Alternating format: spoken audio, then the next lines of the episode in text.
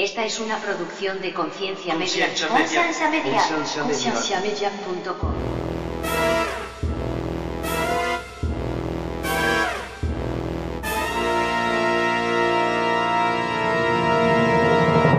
Embargo, tiene razón. Yo no, no he vivido así al- alguna situación de pérdida eh, familiar, ni, ni que me dejó la huila, ni que se me murió el perro, nada de eso. Eh, como, para, como para tener ese tipo de resentimiento contra, contra una pérdida en sí. Honestamente, yo no sé. Yo no sé de dónde salió eso. Yo nada más me encerraba en el cuarto y empezaba a, a pensar sobre cómo podría estarse sintiendo el personaje. Me ponía en los pies de él y, y, me, y me desahogaba con el mundo en, en esas páginas por cosas que no me habían pasado nunca en realidad.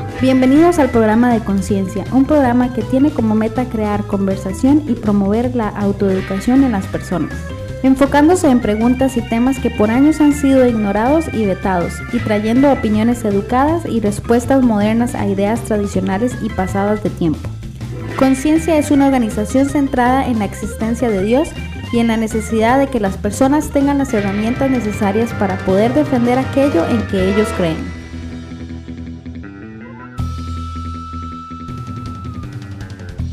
Nuestra página web es www.concienciamedia.com.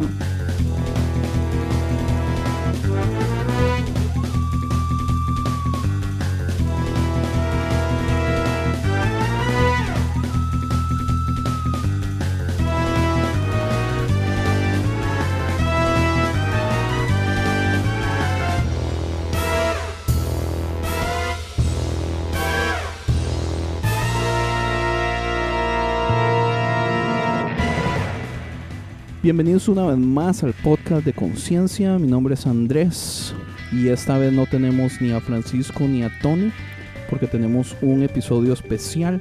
A quien tenemos es a Álvaro Morales Solís. Álvaro, ¿cómo está? Bien, bien, todo bien, tranquilo.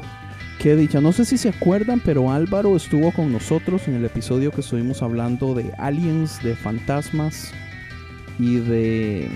¿Qué más, mae? Eh, niños de ojos negros Sí, sí, sí. O de, y de dinosaurios. y de dinosaurios. Madre, ¿qué, qué combinación más rara. Ovnis, fantasmas y dinosaurios. Eh, la razón que tenemos a Álvaro esta vez es por algo un poquito diferente. Álvaro toda la vida ha sido relativamente un amante de la lectura. De hecho fue una de las personas que me inculcó a mí el leer. Y finalmente se atrevió, finalmente dejó de ser un pendejo y se atrevió a, escribir su propia novela. Y entonces Álvaro sacó una novela que se llama Al borde del abismo.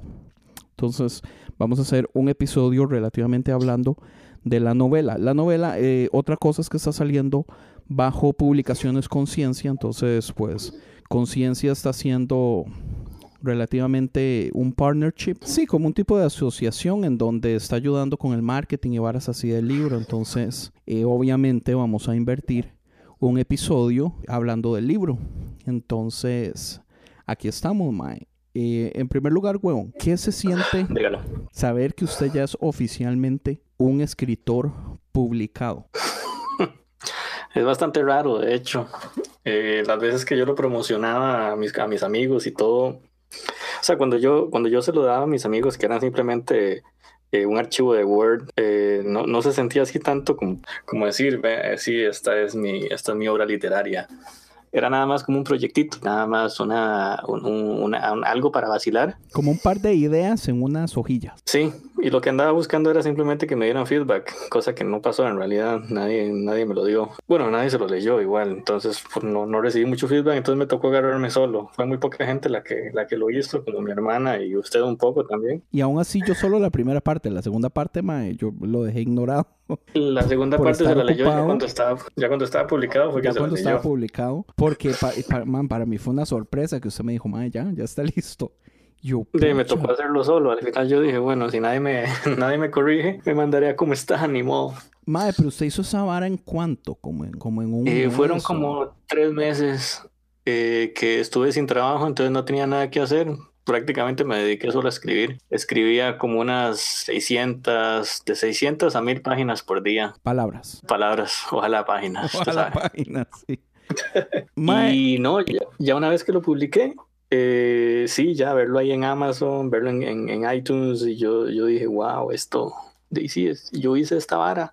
Podría incluso imprimirla si quisiera y, y, y dejarme una copia física para mí, porque Amazon tiene esa opción. Sí, sí, sí. De, de Pero hecho, bueno. de hecho tiene que, mae. Yo, yo, de hecho, yo quiero hacer lo mismo también. Porque, pues, mae, es, es el derecho, pues, de presumir. O sea, obviamente usted lo quiere en su biblioteca. Sí, que no es muy grande, pero sí, definitivamente. ¿Cuánto lee usted, mae, eh, de libro electrónico y libro físico? ¿Cuánto, en porcentaje, cuánto invierte usted ahorita en este momento en libro físico? Oh, de ahí prácticamente cero.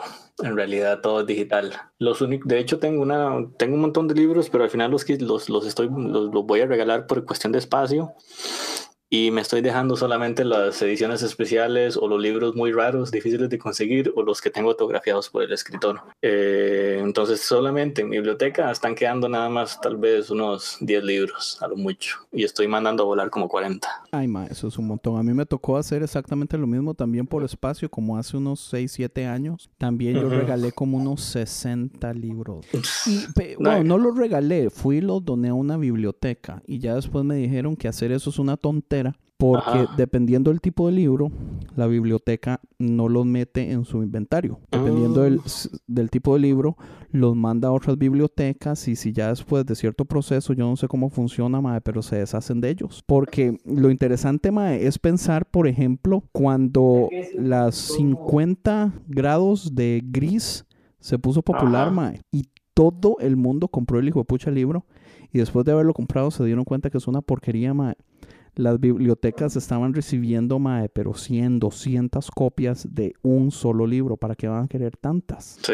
Lo mismo pasó con Twilight, no sé si con Harry Potter en su tiempo. Eh, no, yo lo que estaba pensando era mandarlos a una cárcel, tal vez. No sé si ellos tendrán una facilidad más, más buena para Qué buena de idea. pero no lo he hecho. O sea, lo tengo en la idea, entonces tampoco me da crédito porque no lo he hecho aún. Ok. No, pero ya está grabado, entonces ya se va a sentir mal si no lo hacen unos dos meses. Sí, eso sí. Mae, cuéntenos de qué se trata la historia. En primer lugar, hay que dar a entender que no es una novela full size, eh, tamaño completo, ¿verdad? Es, un, es un corto, es, es, es, como una noveleta, ¿o no? Es exactamente una noveleta. La categoría está así. Está el- la, la historia corta. Eso es este de cero. Bueno, no, no de cero, pero como de De una tres páginas. No, es que tampoco es tanto así, pues ya eso sería como un cuento. Yo diría que Hola, el cuento va como de unas adiós. 100 a do- de una 0 a 200 va el cuento. Ok. De unas 200 a mil y algo, por ahí a mil, me imagino que será, es una historia corta. Eh, Ok. A los 5200, a los 5000 y resto, no sé cuántos más, es este. eh, no, eso es, eso es la, novela, la historia corta, de los 1000 a los, a los 5000. De Una 5000 historia a. corta de mil a cinco mil, eso es un montón de palabras, anyway. Sí, aunque cuando yo estaba escribiendo, yo me, me dejaba ir y yo decía, no puedo creer que haya escrito tanto, pero bueno. ¿Cuántas palabras tiene usted entonces? Eh, mi libro tiene 12.000, 12 mil, ok. poquitito más de 12.000. ¿Y la categoría de noveletas de cuánto a cuánto? Es de 12.000 a 17.000. Entonces yo entro en noveleta, Usted entra en noveleta por el, pero por tallado el así. límite talladito, sí. Ajá. Dejando los pelos en la punta. Básicamente, ya de 17.000 para arriba ya entra lo que es una novela. Y, y ya estamos hablando de 60.000, 100.000 palabras. Cosa, cosa tremenda. Eso sí, es, ya, son, ya son palabras mayores. Que estoy creando una historia que probablemente sí llegue tal vez a, a las... Su de- plan- espero que a las 50.000 por lo menos. Su plan entonces es dar ese escalón de ya tengo una noveleta publicada a sigue una novela. Sí, me gustaría mucho. Sin embargo, la, la única historia que tengo que podría dar para eso es la del Edén. Y, y tengo otras dos historias que me gustan mucho que serían bastante cortas y que me llaman mucho más la atención que la del Edén, honestamente. Y son más recientes. No tengo nada escrito. Usted ya sabía que el Edén yo tengo ya un capítulo hecho. Sí, sí, sí. De hecho, yo, yo Eh. hasta vi un poquito de arte y todo, man. Esa, esa historia sí, está cierto. buenísima. Pero esa sería como ya la novela. Yo digo, ya esa le- me, puede, me tiene que alcanzar por lo menos 30 mil para arriba. Eh, sin embargo, eh, no sé, me se me acaba de ocurrir. ah, Terminé la novela del, del borde del abismo, de la- del abismo y se me ocurrió otra. eh, y yo dije, wow, esta me encanta, pero ya tengo esta completa. La de- bueno, ya tengo un capítulo del Edén, pero quiero empezar esta. Entonces no sé, no sé con cuál seguir, la verdad. Tal, tal vez siga con la más corta también, porque porque en ese caso, Mae, tal vez usted puede ir por paso. El, paso de la noveleta y ya siguiente, que es uno que se pueda cumplir más a corto plazo que ya tirarse de un solo a, una full size novel. Sí, eso, eso sí.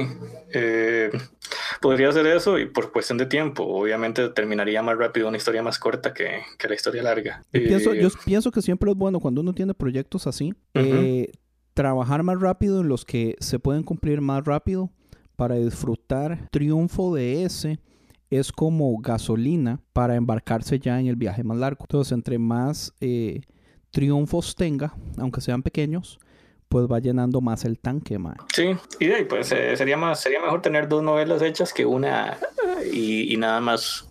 Y cinco años después todavía breteando en la otra. Sí, exacto. este man, aquí tengo, antes de que sigamos, para terminar ese tema, porque es que me quedó con el, me quedó la espinita ahí. Aquí tengo la medida justa porque yo la había bajado en internet en una página y ya la tenía en, un bookmark. Ah, ok. De cuántas son las palabras, entonces para ya no batear. Eh, aquí está, el micro relato es hasta 200 palabras, entonces podría decirse que de 0 a 200. Eh, el relato es de 2000 a 10.000. La noveleta o novela corta es de 7.000 a 40.000. Y la novela es de, de 45.000 a 200.000. Mae, ¿por qué no hablamos de qué se trata el libro? Eh, bueno. Denos el el pitch. Explíquenos ahí cómo, cómo es que usted se lo está vendiendo a la gente. Sí, hay una ligera reseña, eh, sinopsis tal vez, sería como... Bueno, se ambienta en, en, un, país escandinavo, no dice el nombre en realidad, se lo deciden ustedes.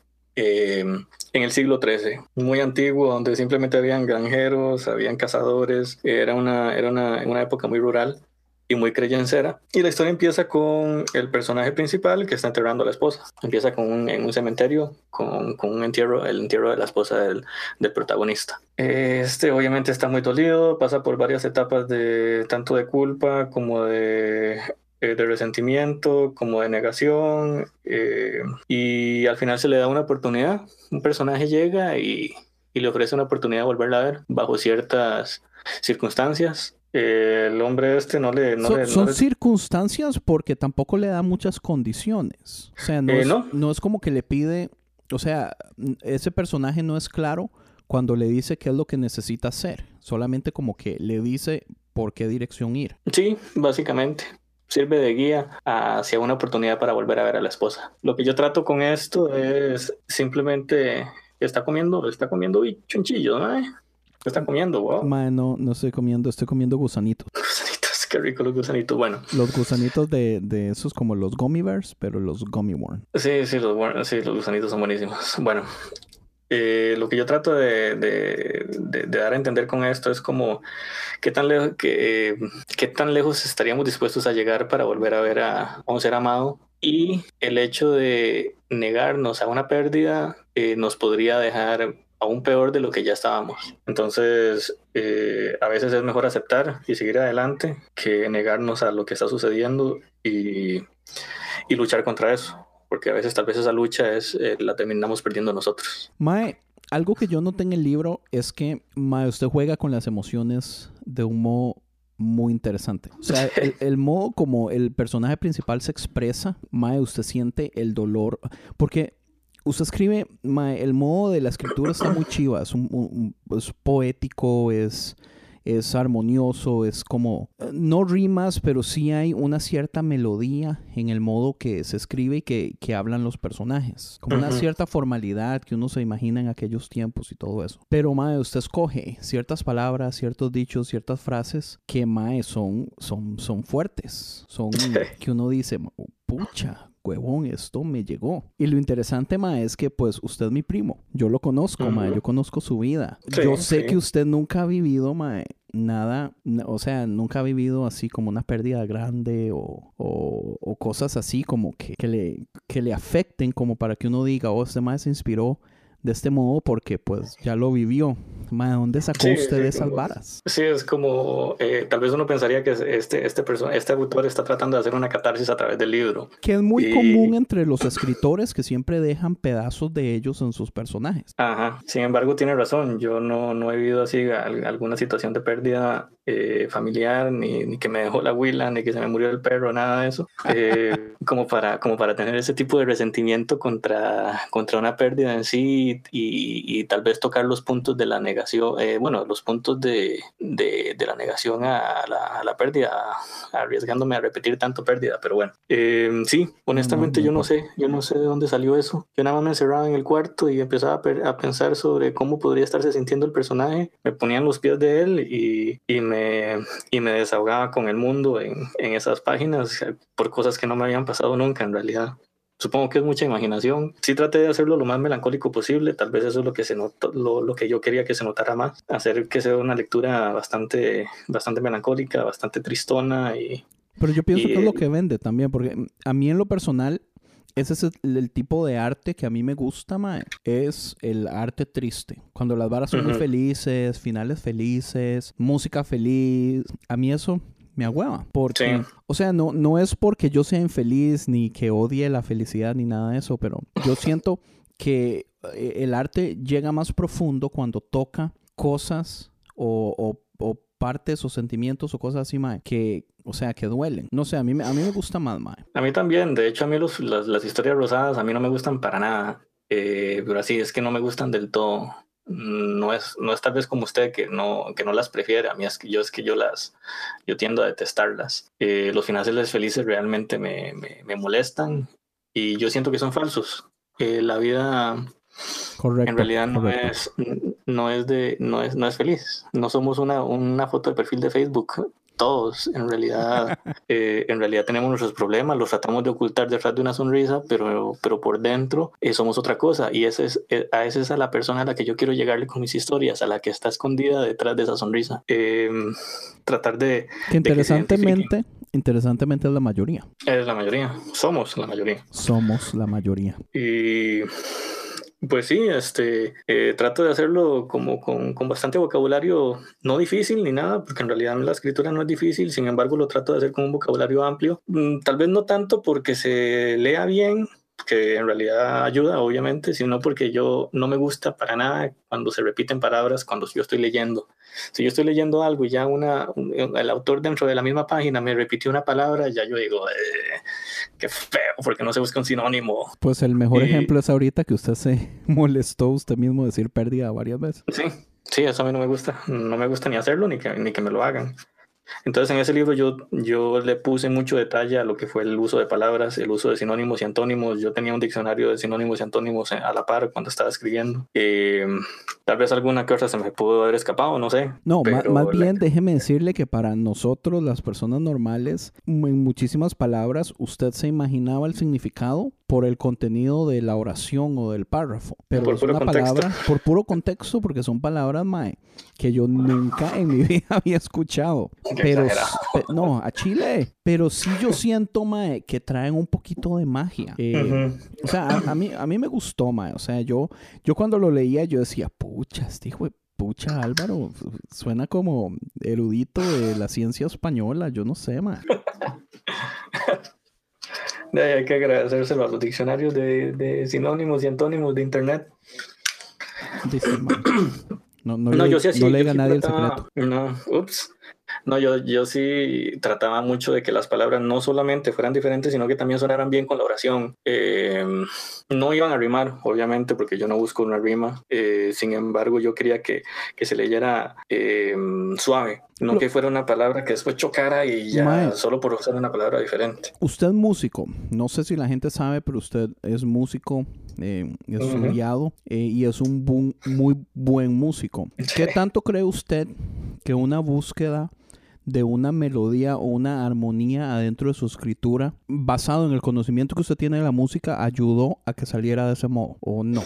Mm, tal vez en cuanto a música yo diría que no, pero cuando toca escribir letras, ahí sí, uno tiene que ac- acoplarse muy bien a, a que todo lo que quiere, todo el sentimiento que quiere dar a entender, quepa dentro de esa misma estrofa. Entonces yo diría que tal vez es- eso es lo que me ayudó.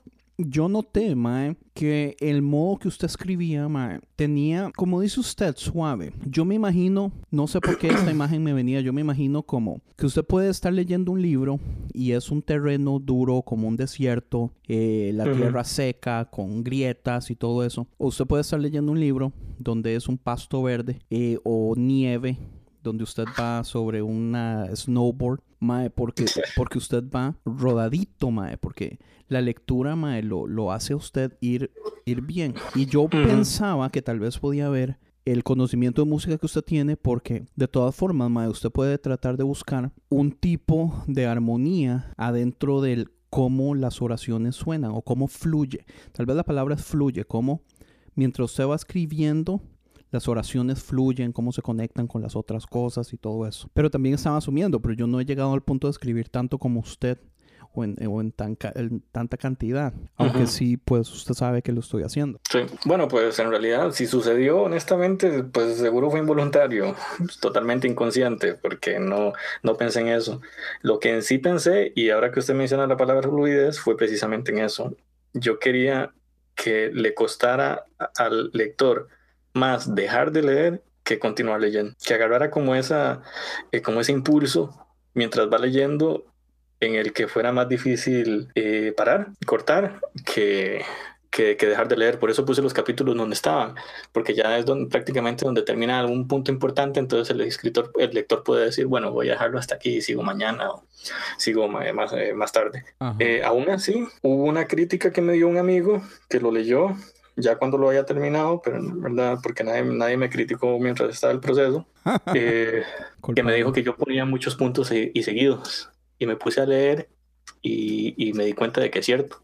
Yo estaba usando mucho punto y seguido y eso afectaba la fluidez que yo quería dar. Entonces ya eso lo cambié un poco. En vez de puntos y seguidos, utilizaba que más comas o puntos y comas. Usaba más comas, sí. El problema con mis puntos y seguidos era que yo quería que esa frase, se, eh, que hubiera una pausa, se leyera esa frase en específico y se continuara, porque yo quería darle énfasis a esa frase y no se me ocurrió otra forma más que ponerlo entre puntos y seguidos. Mm, Eh, porque me parecía una frase importante, entonces yo quería que, que la persona parara un toque, leyera esa frase y continuara. Entonces lo ponía en puntos y seguidos, pero parece que no era, no, no creaba la, mm, cortaba la fluidez que también quería darle a, a- que quería dar la intención del libro. Qué increíble. Yo, cosas en- que se yo en aprenden. eso ni me fijé. Sí, bueno, mejor. Y, y, y, so- y pues sí, o sea, es, es cuestión de aprender más. Es, es la primera vez que se hace y todo. Usted está ahí en puro trial and error. Me acuerdo que no- nuestro amigo Mario de podcast que leemos hoy, que, que también puso un clip de usted promocionando el libro en uno de sus podcasts. Él también nos mencionó ahí algo que notó en el libro y, y fuimos a chequear y, y tenía razón, lo arreglamos inmediatamente. Sí, sí, es cierto. Él mencionó algo, sin embargo, ¿qué era? No me acuerdo. Yo sí me acuerdo, pero ¿para qué entrar en detalles? Bueno, eh, pero no, sí, sí, son cosas que uno, ese es, ese es el buen feedback, el que, el que le dice a uno en qué está fallando y le ayuda a uno a corregirlo. No tiene que decirle a uno cómo corregirlo, simplemente decirle en qué está fallando. El, el feedback que yo detesto es el, "Man, no, esta hora está aburrida, o no, esto está, está muy feo, o no me gusta la historia. Feedback como ese en realidad no ayuda a crecer. Eh, Pues yo siento que es peor que digan, oh, está, está bien. Y uno así como, ¿qué está bien? Oh, Sí, todo. también. Sí, sí, en, en el caso positivo también, también eso es un problema, porque no está ayudando a crecer en lo absoluto. Mae, ya después de que este personaje viene y le dice al personaje principal a dónde ir, ¿qué sucede? Sin entrar en spoilers. Bueno, obviamente viene una, una, una negación a lo que el, el- el- la, a la propuesta que parece imposible y en realidad si nos la dicen a cualquiera de nosotros, nosotros pensaríamos lo mismo, es, es simplemente imposible que esto que sea real lo que me están proponiendo. Mi hermano lo cree, pero eh, bueno, al final no tiene nada que perder cuando ya se está demasiado eh, solo y, y en un punto de desesperación ya sin, sin vuelta atrás, pues no hay nada que perder. Entonces el man decide al final intentarlo. Lo comenta con un amigo, el amigo le dice que se olvide, pero él, eh, pero él aún así eh, ignora la voz de advertencia del amigo y se, y se va de todos modos. ¿Qué? Y ahí empieza la aventura, entonces. Sí, una aventura bastante corta. Tal vez pude haberla ampliado un poco más. Pero no, no sé, siento que si, si la ampliaba más iba tal vez a, agregar más palabras que no quería agregar o hacerla tal vez un poco más aburrida de lo que quería. Entonces preferí una, una novela corta y concisa que larga y, y aburrida. Preferí mantener la, la, la, la tensión, el suspenso.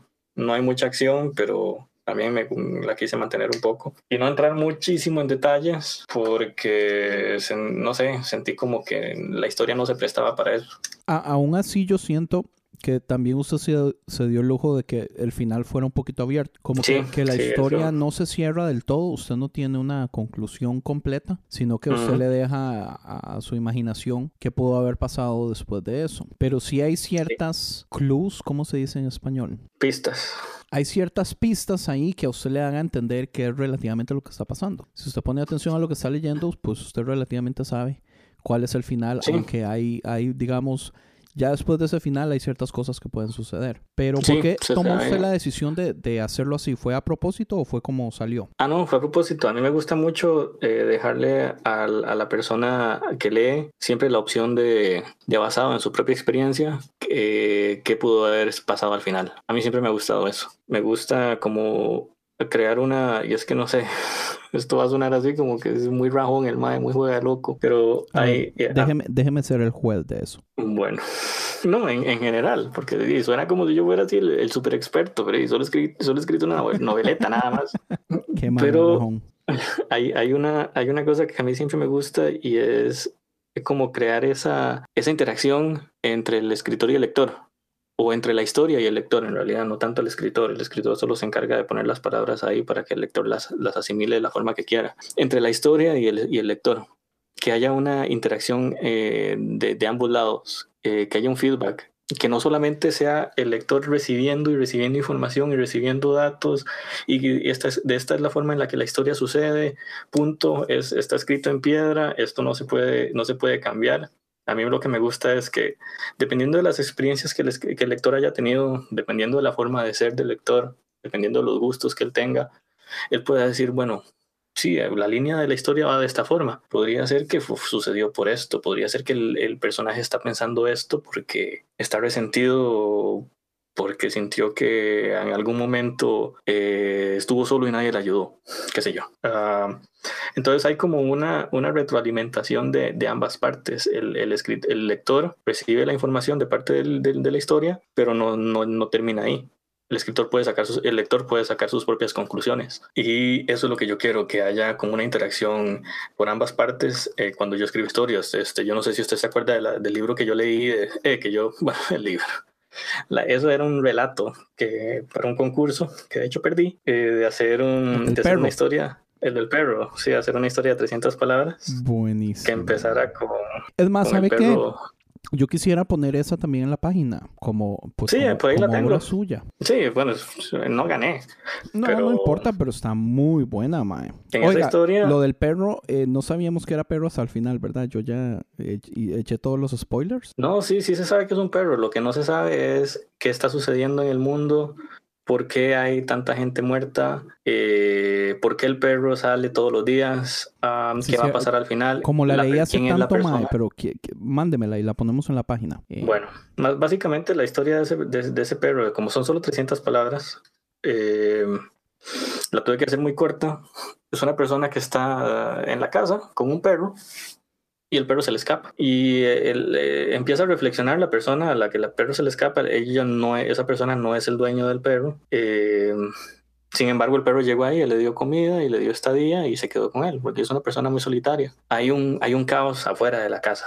El perro se escapa y, y lo que hay son carros chocados, eh, cadáveres tirados en la calle, un olor a putrefacción horrible y el perro sabe perfectamente dónde ir y siempre que se escapa va al mismo lugar. Y es a ver el cadáver de, de una chamaca, que de una chiquita que probablemente era la dueña original del perro. Sí, es cierto, mae. Y el perro se queda ahí este, esperando que la chiquita se mueva de alguna forma y no, como no sucede, el perro se termina quedando dormido a la par del cadáver y llega, llega la persona que le estaba dando esta día al perro y lo junta y se lo lleva otra vez para la casa. Para que la historia probablemente se repita una vez y otra vez y otra vez. Todos los días. Sí, varias personas que se leyeron la historia, o bueno, a las que se las conté, porque la historia está en inglés, eh, era parte del, del, requisito. Eh, ah, sí, es cierto, estaba en inglés. Unos me dijeron, sí, unos me dijeron, es, es una guerra, y el perro, es, la, la, dueña del perro cayó en manos de, de algún ataque terrorista. Eso me dijeron unos, yo no lo dije en ningún momento.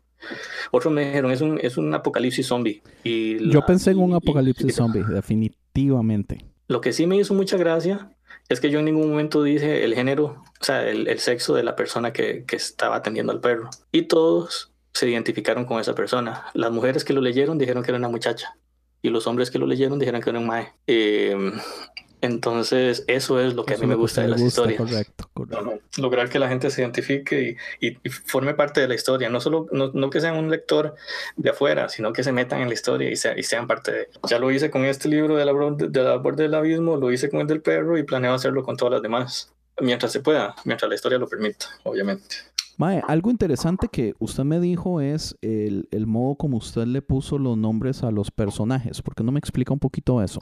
Sí, de hecho, eso fue algo que, que, que- que quise hacer, eh, ponerle nombres escandinavos a los, eh, o nórdicos a los personajes.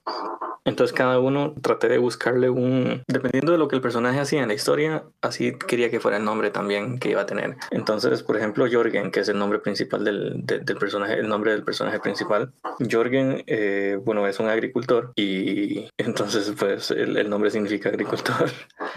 Granjero. Ah, La esposa que se llama Elin es, es, es como una mujer perfecta y eso se, se ve en la historia. En todo sentido, ella es perfecta. eh, entonces se llama la más bella. La mujer más bella es como se llama en, en- este idioma eh, nórdico. Está el amigo, que es al que, al que Jorgen llega a, explicarle la situación. Como es el amigo y prácticamente en la historia lo único que él, él hace es como ser el, el, el- el hombro de soporte de, del personaje principal, pues eh, se llama Lauch, que Lauch en ese idioma es este amigo. Y últimamente este, estaríamos hablando de, de, la, de la mujer que le, que le propone la, eh, la búsqueda o el viaje del- en la búsqueda de la esposa al- a nuestro personaje principal. Se llama Heiba y lo estoy derivando de la pronunciación del, del islandés, que es eh, bueno, no sé si lo estaré pronunciando bien o no, pero es como Heja o una cosa así. Entonces le puse Heiba para que, para que calzara bien y significa engaño. Y ya con eso yo creo que estoy tirando un spoiler bien feo de la historia. Sí, tal vez. Pero, mae, qué interesante que los nombres pues calzan bien, weón. O sea, es... Cada uno de los nombres tiene buen significado, tiene buena presencia, digamos. Jorgen, el, el personaje principal, mae. O sea, Ujú. el, el nombre en sí tiene personalidad. Y Sí, el- Elin el- es, pues, es un nombre bonito también. Entonces tiene Sí. como su propio carácter, aparte del significado, aparte de que usted procuró sacarlo de, de cierto idioma específico para que fuera mano a mano con la historia. Y pues terminando con Heiba, mae, que significa engaño. Y, ya no decimos más. sí, qué pelada. Sí, Pero- no, eh, y eh, en realidad este sí tiene razón. Yo siento como que ya es eh, Heiba no podría llamarse de otra forma. Le calza muy bien el nombre. Correcto, mae, correcto. y no Este, solo yo- eso. Con Jorgen es lo mismo, con Elin que- es igual. Elin suena tan, no sé, Sí, sí, suena suena como si fuera muy, muy delicado, un nombre Digamos, delicado. hasta Heiba, o sea, suena, suena como viejita. O sea, quiera o no quiera, usted También, no puede sí. imaginarse a una Heiba de 20 años. No, Pero usted sí puede imaginarse a una Heiba de 85 años. sí, Es exactamente. muy rajado, ma. A mí ese, a mí ese toque me, me, me inyectó un tanate. Ay, qué bueno. Porque sí, sí, sí, sí me gasté sus, su par de orillas en buscar los nombres para los personajes. Que de todos modos se hace. Solo que eh, generalmente no se piensa en el significado de los, de los nombres, que fue algo que yo quise hacer de todos modos. Igual, a, a menos de que la persona que se está leyendo el libro no sepa hablar ese idioma, pues no lo van a entender. Que es Por eso sí, imposible, pero... sí, pero sí sería bueno, por eso es bueno decirlo. Para que se Correcto. sepa, tal vez. po- por, eso quería mencionarlo, porque yo siento que es como estos, como easter eggs, o como ajá. detallitos innecesarios, mae, que... Detallitos innecesarios que son chivas, mae, que traen Sí, cierto tipo de, personalidad y muestran mae, al Chile eh, la invertida de tiempo que usted le metió a su obra. O sea, no fue algo así a lo tonto. Sí, no fue un nombre inventado solo por, solo por que sonaba bien y ya. Qué difícil, Mae. ¿Desde hace cuánto se acuerda usted, Mae, de que era un Willa? Porque aunque tenemos que como 16 años de no vernos, Mae, eh, inve- invertíamos muchísimo tiempo juntos, Mae. Yo me acuerdo, Mae, yo estando en su casa y usted hablando de libros que quería hacer, Mae, de ideas que ya tenía, varas que tenía en papel, Mae. ¿Desde qué edad, Mae, usted se acordaba que usted quería escribir? Siempre me ha gustado, Pero yo lo veía, este, sí, yo, yo soñaba con eso y sigo soñando con eso en realidad. Tampoco es que ya ahora soy un, soy un escritor profesional. Sigo soñando con, con llegar algún día a su eso. hijo de pucha libro está en Amazon, mae. Pienso que ya puede darse el lujo decir, bueno, tal vez no profesional porque, porque suena, sí, repugnante, pero sí, Sí. un, un, un escritor publicado. Eso es lo, único que ocupa decir. Sí, el problema de eso, Marín, es que el libro mío está a la par de eh, el libro violado por el tentáculo asesino, una cosa así. ¿Qué es eso? Entonces est- está a la par de, está a la par de títulos de, esa, de ese calibre. Entonces, o enamorado del, del hombre lobo, qué sé yo. Entonces no puedo decir que tengo una categoría muy alta, que digamos, estoy, estoy empezando. Yo agradezco mucho a la gente que se lo ha leído, de hecho agradezco un montón a la gente que se ha tomado tiempo para leérselo ya. Eh, sin embargo, no puedo decir que sea un escritor profesional, ni mucho menos, en realidad. Mae, pero es que también, eh, qué, interesante, ah, qué bien que está llegando usted a este tema, porque yo siento, vea, digamos, yo tengo casi 16 años de estar aquí en Estados Unidos. Yo estoy haciendo un podcast de cristianismo, bueno, es debatible, un podcast de religión Sí. donde yo desearía poder tener un montón de invitados de personas que están haciendo cosas en nuestro idioma, en español, que están haciendo cosas, o sea, para el movimiento. Si nos vamos al inglés, la mayoría de podcasts que hacen lo mismo que yo hago, la mayoría del tiempo tienen invitados que han escrito libros de tal cosa, libro de tal tema, libro de aquí, libro de allá, o artistas que tienen, eh, no sé, historial, mae como que la gente saca el tiempo y hace cosas. Entiendo, hoy me escuché un podcast específicamente que era acerca de una chavala que está estudiando teología y su enfoque totalmente es eh, el, el trabajo de la mujer adentro de la Biblia y la importancia que la mujer ha tenido con respecto a adentro de una cultura judía que ponía un poquitito abajo al, al lugar de la mujer, como de todas formas Dios se dio el lujo de decir, esto ocupo que lo haga una mujer. Y yo digo, madre, qué temas más interesantes. Y hay gente que dedica toda su vida en un punto chiquitico de cierto tema y le invierte Ajá. mucho, le invierte esfuerzo, le, in- le invierte dinero, mae, le invierte estudios eh, y, y hacen cosas, hacen productos, ¿entiende? ¿Por qué yo siento que los latinos no hacemos eso? O si lo hacemos, ¿dónde rayos están? Porque digamos, yo se lo juro, mae, que a mí me encantaría invitar gente que tiene libros de cristianismo, de teología, de cosas así, mae, pero de no ser que es un Marco Witt que escribió un libro para alabanza o un, un Jesús Adrián Romero que escribió algo aquí, gente ya que está en posiciones altas, mae, al que todavía a mi nivel yo no tengo acceso, mae, gente común y corriente como que parece que no hacen nada. ¿Estoy en lo correcto, mae, o estoy equivocado? Mm, yo diría que está equivocado y la razón es esta. Ellos sí están ahí, sí crean sus cosas, pero el mercado no les da pelota. Entonces pasan desapercibidos, son invisibles. Mae, ¿qué podemos Sí. hacer entonces para que el mercado les dé pelota? No tengo la menor idea. ¿Y cómo hago yo que yo los quiero? Gracias por su respuesta. ok, ya termina.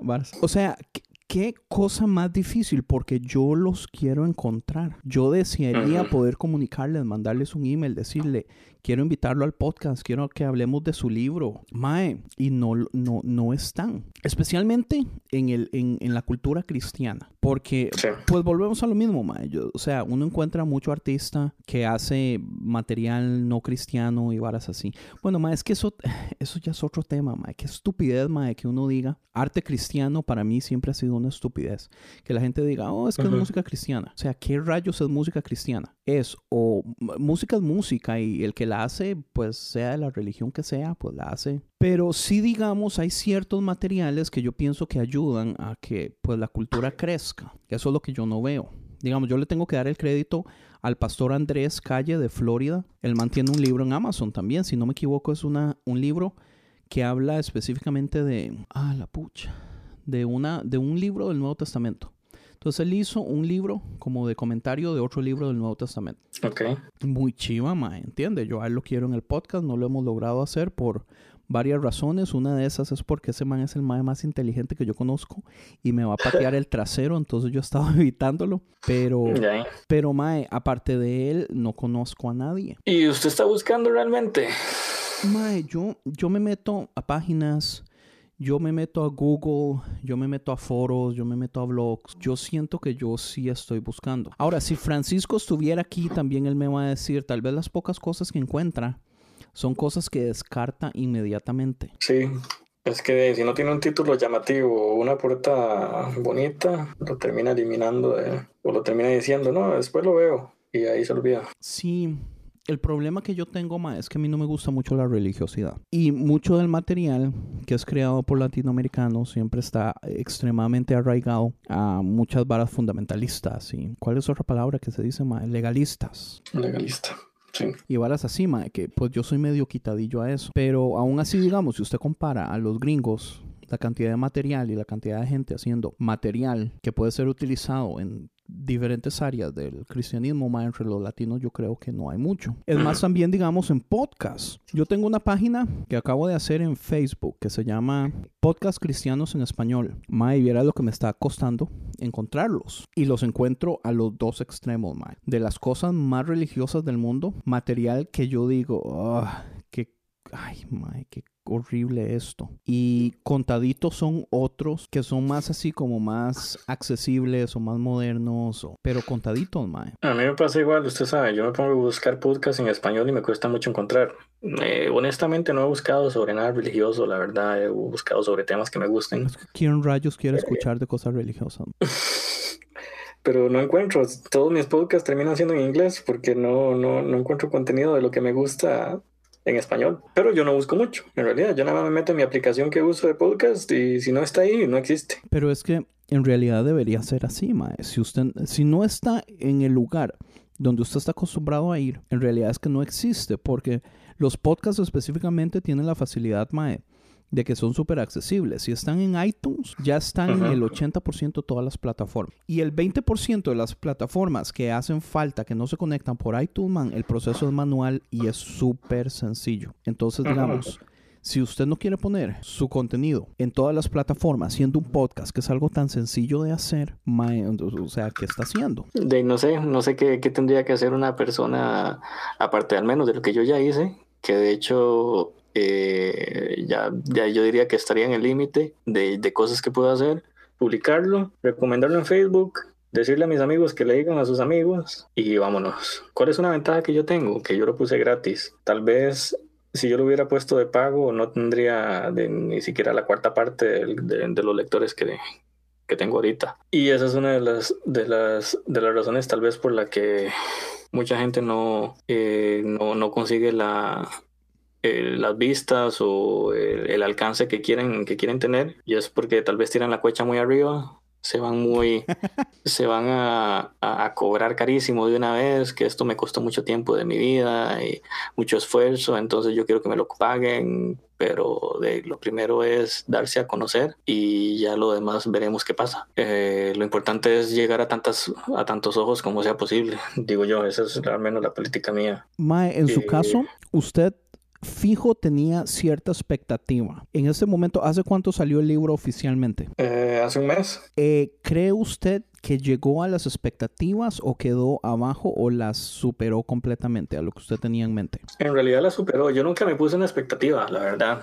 Yo supuse que se lo iban a leer, o sea, es que cuando yo lo publiqué y vi que subía 10 personas se lo han descargado y yo vi que bueno, 10 personas, me imaginaba a los, los Kindles o los teléfonos, eh, varios amigos de hecho me mandaban screenshots del- de, de los teléfonos o del Kindle, los Kindles de ellos eh, con el libro mío, yo me sentía rarísimo, yo decía, no es, no es posible que, que algo que yo creé esté, eh, eh, no sé, en el dispositivo de alguien más, digas la computadora, el teléfono, el Kindle, lo que sea. Ajá, ajá. Eh, cuando yo veía que esa vara subía a 10, después son 20, después son 25, yo dije, mira qué, qué bonito, ojalá llegue a 100. Y llegó a 100 y pasó los 100 y yo dije, uy, tuanis, ojalá llegue a 200 y llegó a 200 y ya no, ya, ya me parecía raro imaginarme la cantidad de personas que podrían estárselo leyendo, que es que cada descarga era una persona que yo estaba leyendo y Y ya, bueno, ya vamos por los 600 en un mes. Entonces, Mae, la verdad estoy bastante, la verdad estoy bastante contento.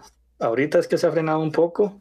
Sin embargo, todos los días están descargándose por lo menos cinco personas y, y, y no para, no para. Este, todos los días hay alguien que se lo descarga, mínimo cinco que se lo descargan. Entonces, eh, eso me alegra a mí un montón. Hubo un, día entero que se lo descargaron 96 personas y yo dije, ¿qué? ¿Pero qué rayos pasó? No, no, yo no había hecho nada. Simplemente ese día se los decidieron descargarse los 96 personas y ya. No tuvo nada que ver tal Entonces- vez el podcast, no fue en el día que salió el podcast de Mario Chacón. ¿Qué leemos hoy? No, no, yo me puse a pensar en eso, empe- em- empecé a hacer cabeza y no, no, no fue por eso. Tal vez eh, eso, tú, tú- eso, eh, tal vez eso ayudó. Tal vez mucha gente decidió oírse el podcast ese día y se lo descargaron. Sí, también puede ser eso. Eh, pero no, yo no tenía ninguna expectativa establecida. Sin embargo, sí puedo decir que, que superó lo que yo tenía tal vez pensado. Yo dije, si acaso mis amigos se lo van a leer nada más, pero no tengo tantos amigos. ya se pasó el número de amigos que tengo. Basado en, digamos, usted, usted también es cristiano, mae, eh, su familia es cristiana y todo eso.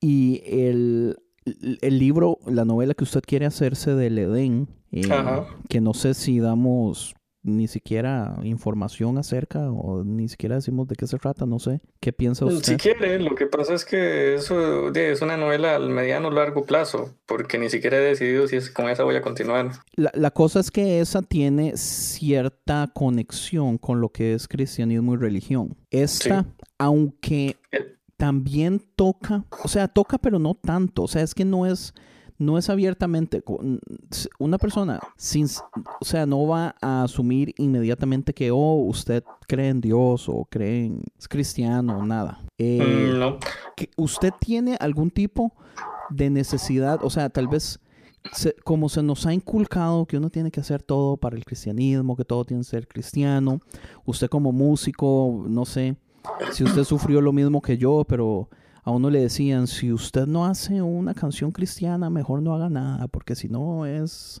es alimentar el infierno y yo qué sé qué, ma. uno le dicen tonteras así. ¿Sintió usted, Sí. mae, eh, como que tenía que hacer algo más cristiano o no? no, la verdad es que no. Eh, yo traté de hecho de no utilizar palabras como infierno, como Dios, como Jesús, eh, como diablo o Satanás. Yo traté de no usar palabras que fueran eh, directamente relacionadas a una Que, religión. que fueran a echarlo al agua. Sí, eh, admito que infierno la usé una vez, pero solo está escrito una vez nada más. Y es porque se me acabaron las palabras para, para las- los sinónimos para infierno, se me acabaron, entonces tuve que usar ese. Hijo de pucha diccionario de anónimos, diga. Digo, Sí, no, no aguanto el diccionario de anónimos. No conocía a nadie en ese diccionario. Bueno, entonces no, yo, yo, yo- el tema ya existía desde hacía años. En realidad, yo escribí ese libro en tres meses. En enero empecé, pero ya la historia ya yo la tenía pensada desde hacía años atrás. Y yo no quería que fuera religiosa del todo porque iba tal vez a, a generar prejuicios. No espantar, sino generar prejuicios. Y es que la gente dice, ah, es que es un libro cristiano, ya no me lo leo. Y, y no es que yo quiera todas las vistas posibles, lo cual es bueno en realidad, pero yo quiero que la gente le dé la oportunidad al libro sin dejar de comer cosas, weón. Yo quiero que la gente tenga la oportunidad de, de- de- le dé la oportunidad al libro independientemente de si, de si es cristiano o no, pero debido al prejuicio que la gente tiene, entonces yo preferí no, que no fuera tan explícito. Sin embargo, la historia ya era de por sí no explícita, la, la historia era, es, puede, puede encajar para cualquier religión por decirlo así, y puede encajar para una que no tiene religión. Está en la categoría de fantasía. Entonces, yo traté de que fuera lo más, o sea, que no se fuera para ningún lado ni para el otro.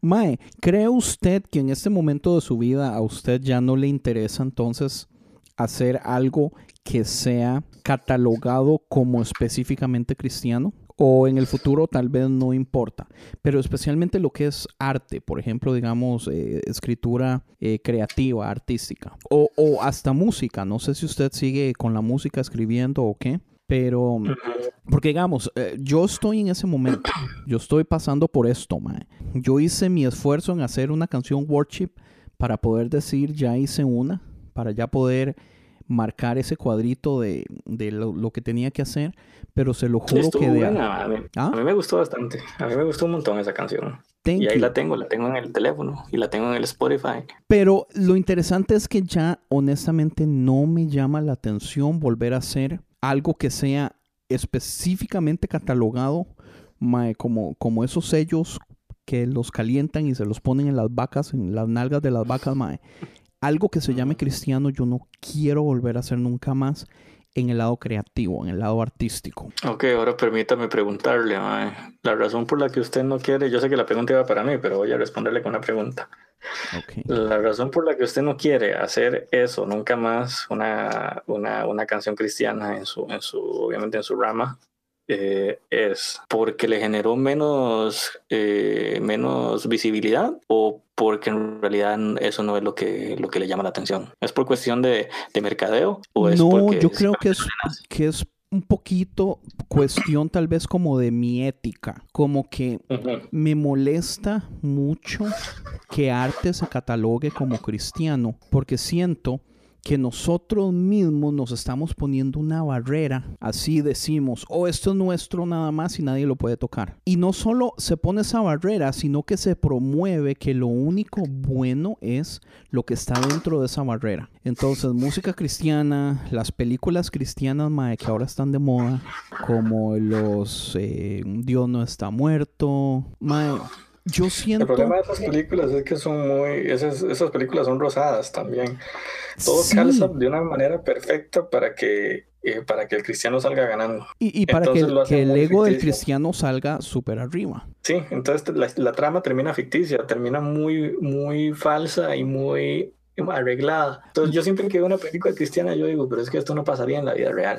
Eh, no tiene sentido. Y termino ahuevado. Pero- Sí, tiene un bonito mensaje y todo, pero es, es- no es algo con lo que yo me pueda identificar con el día a día porque no es algo que vaya a suceder. Pero yo siento Perdón, mucho que siga. también pasa como con la música, men. O sea, la música eh, sí pierde credibilidad, sí la gente es prejuiciosa y todo eso, pero usted solito se está tirando al hueco. En, en Japón hay un dicho muy interesante que se llama, hay hay un dicho muy interesante que dice que hay que tirarle piedras al que se cayó al hueco. Es básicamente, ma, si usted cayó en el hueco, por estúpido, usted merece recibir pedradas de todo, mae.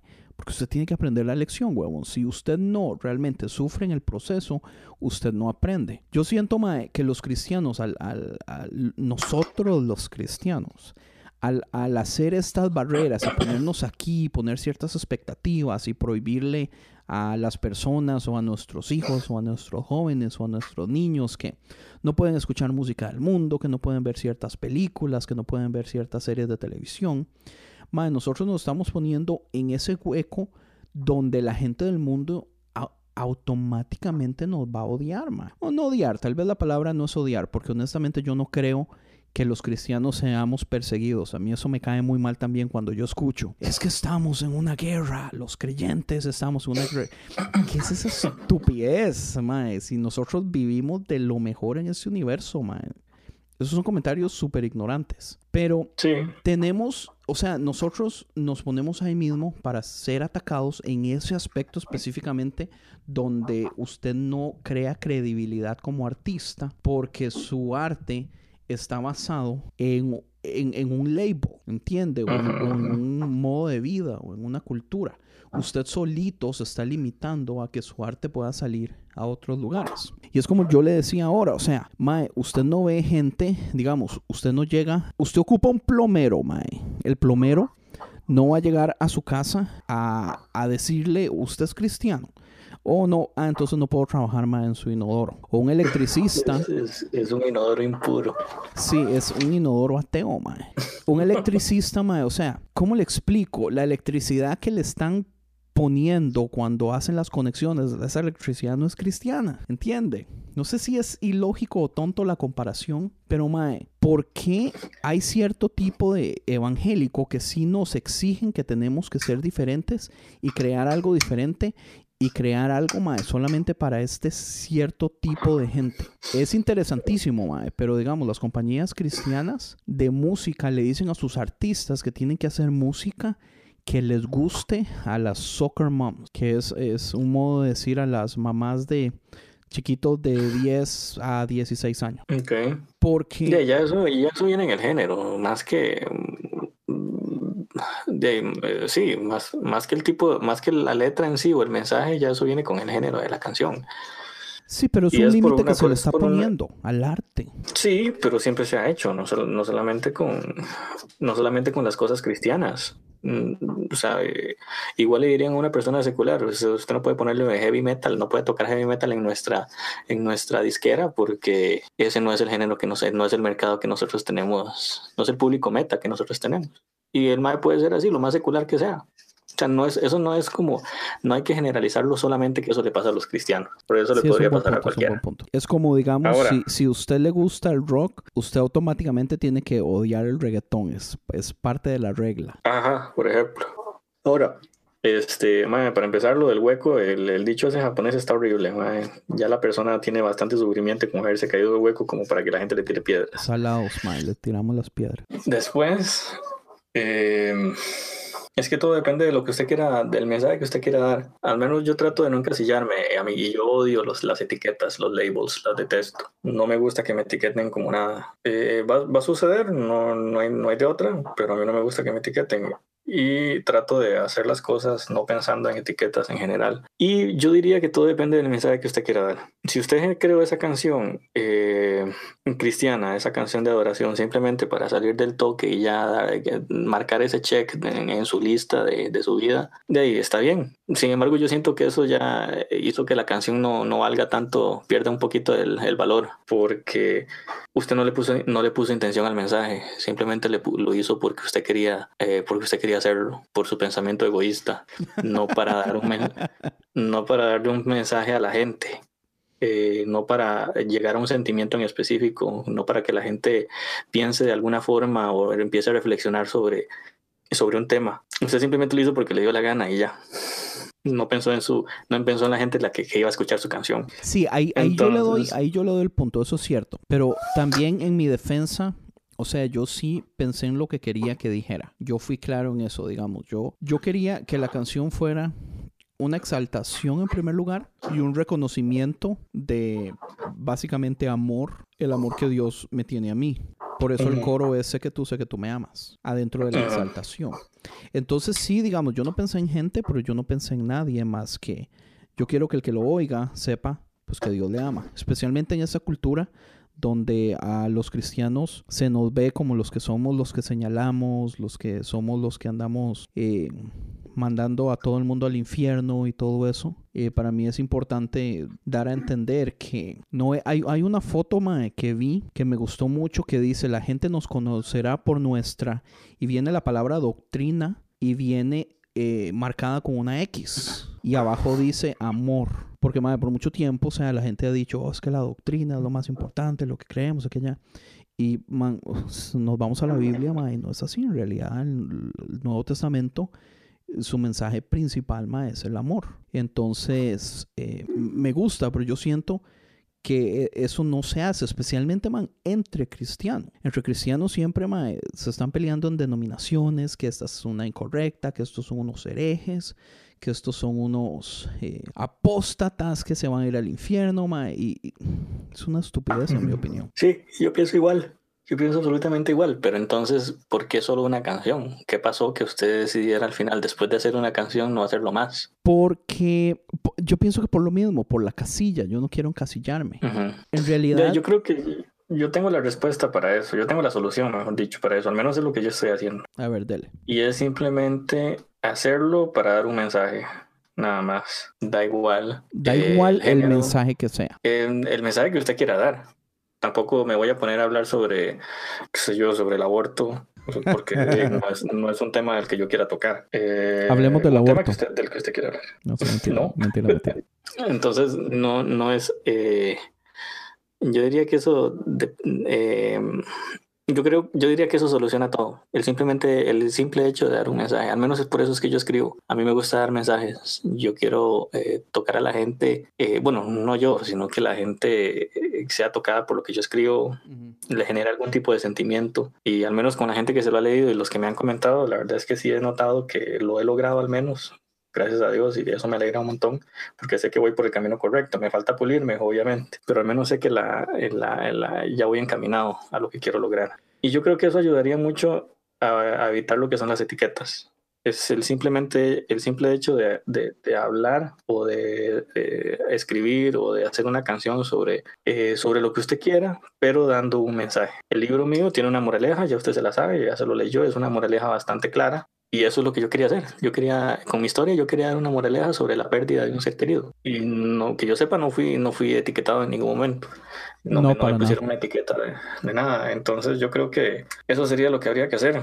Hacerlo simplemente para presentar un mensaje. La canción que usted hizo, Cristiana, es, es, es una, es una canción de oración. Es como para apagar las luces, ponerse a escucharla, adorar y, y ya. Es su canción, sí está para etiquetarse.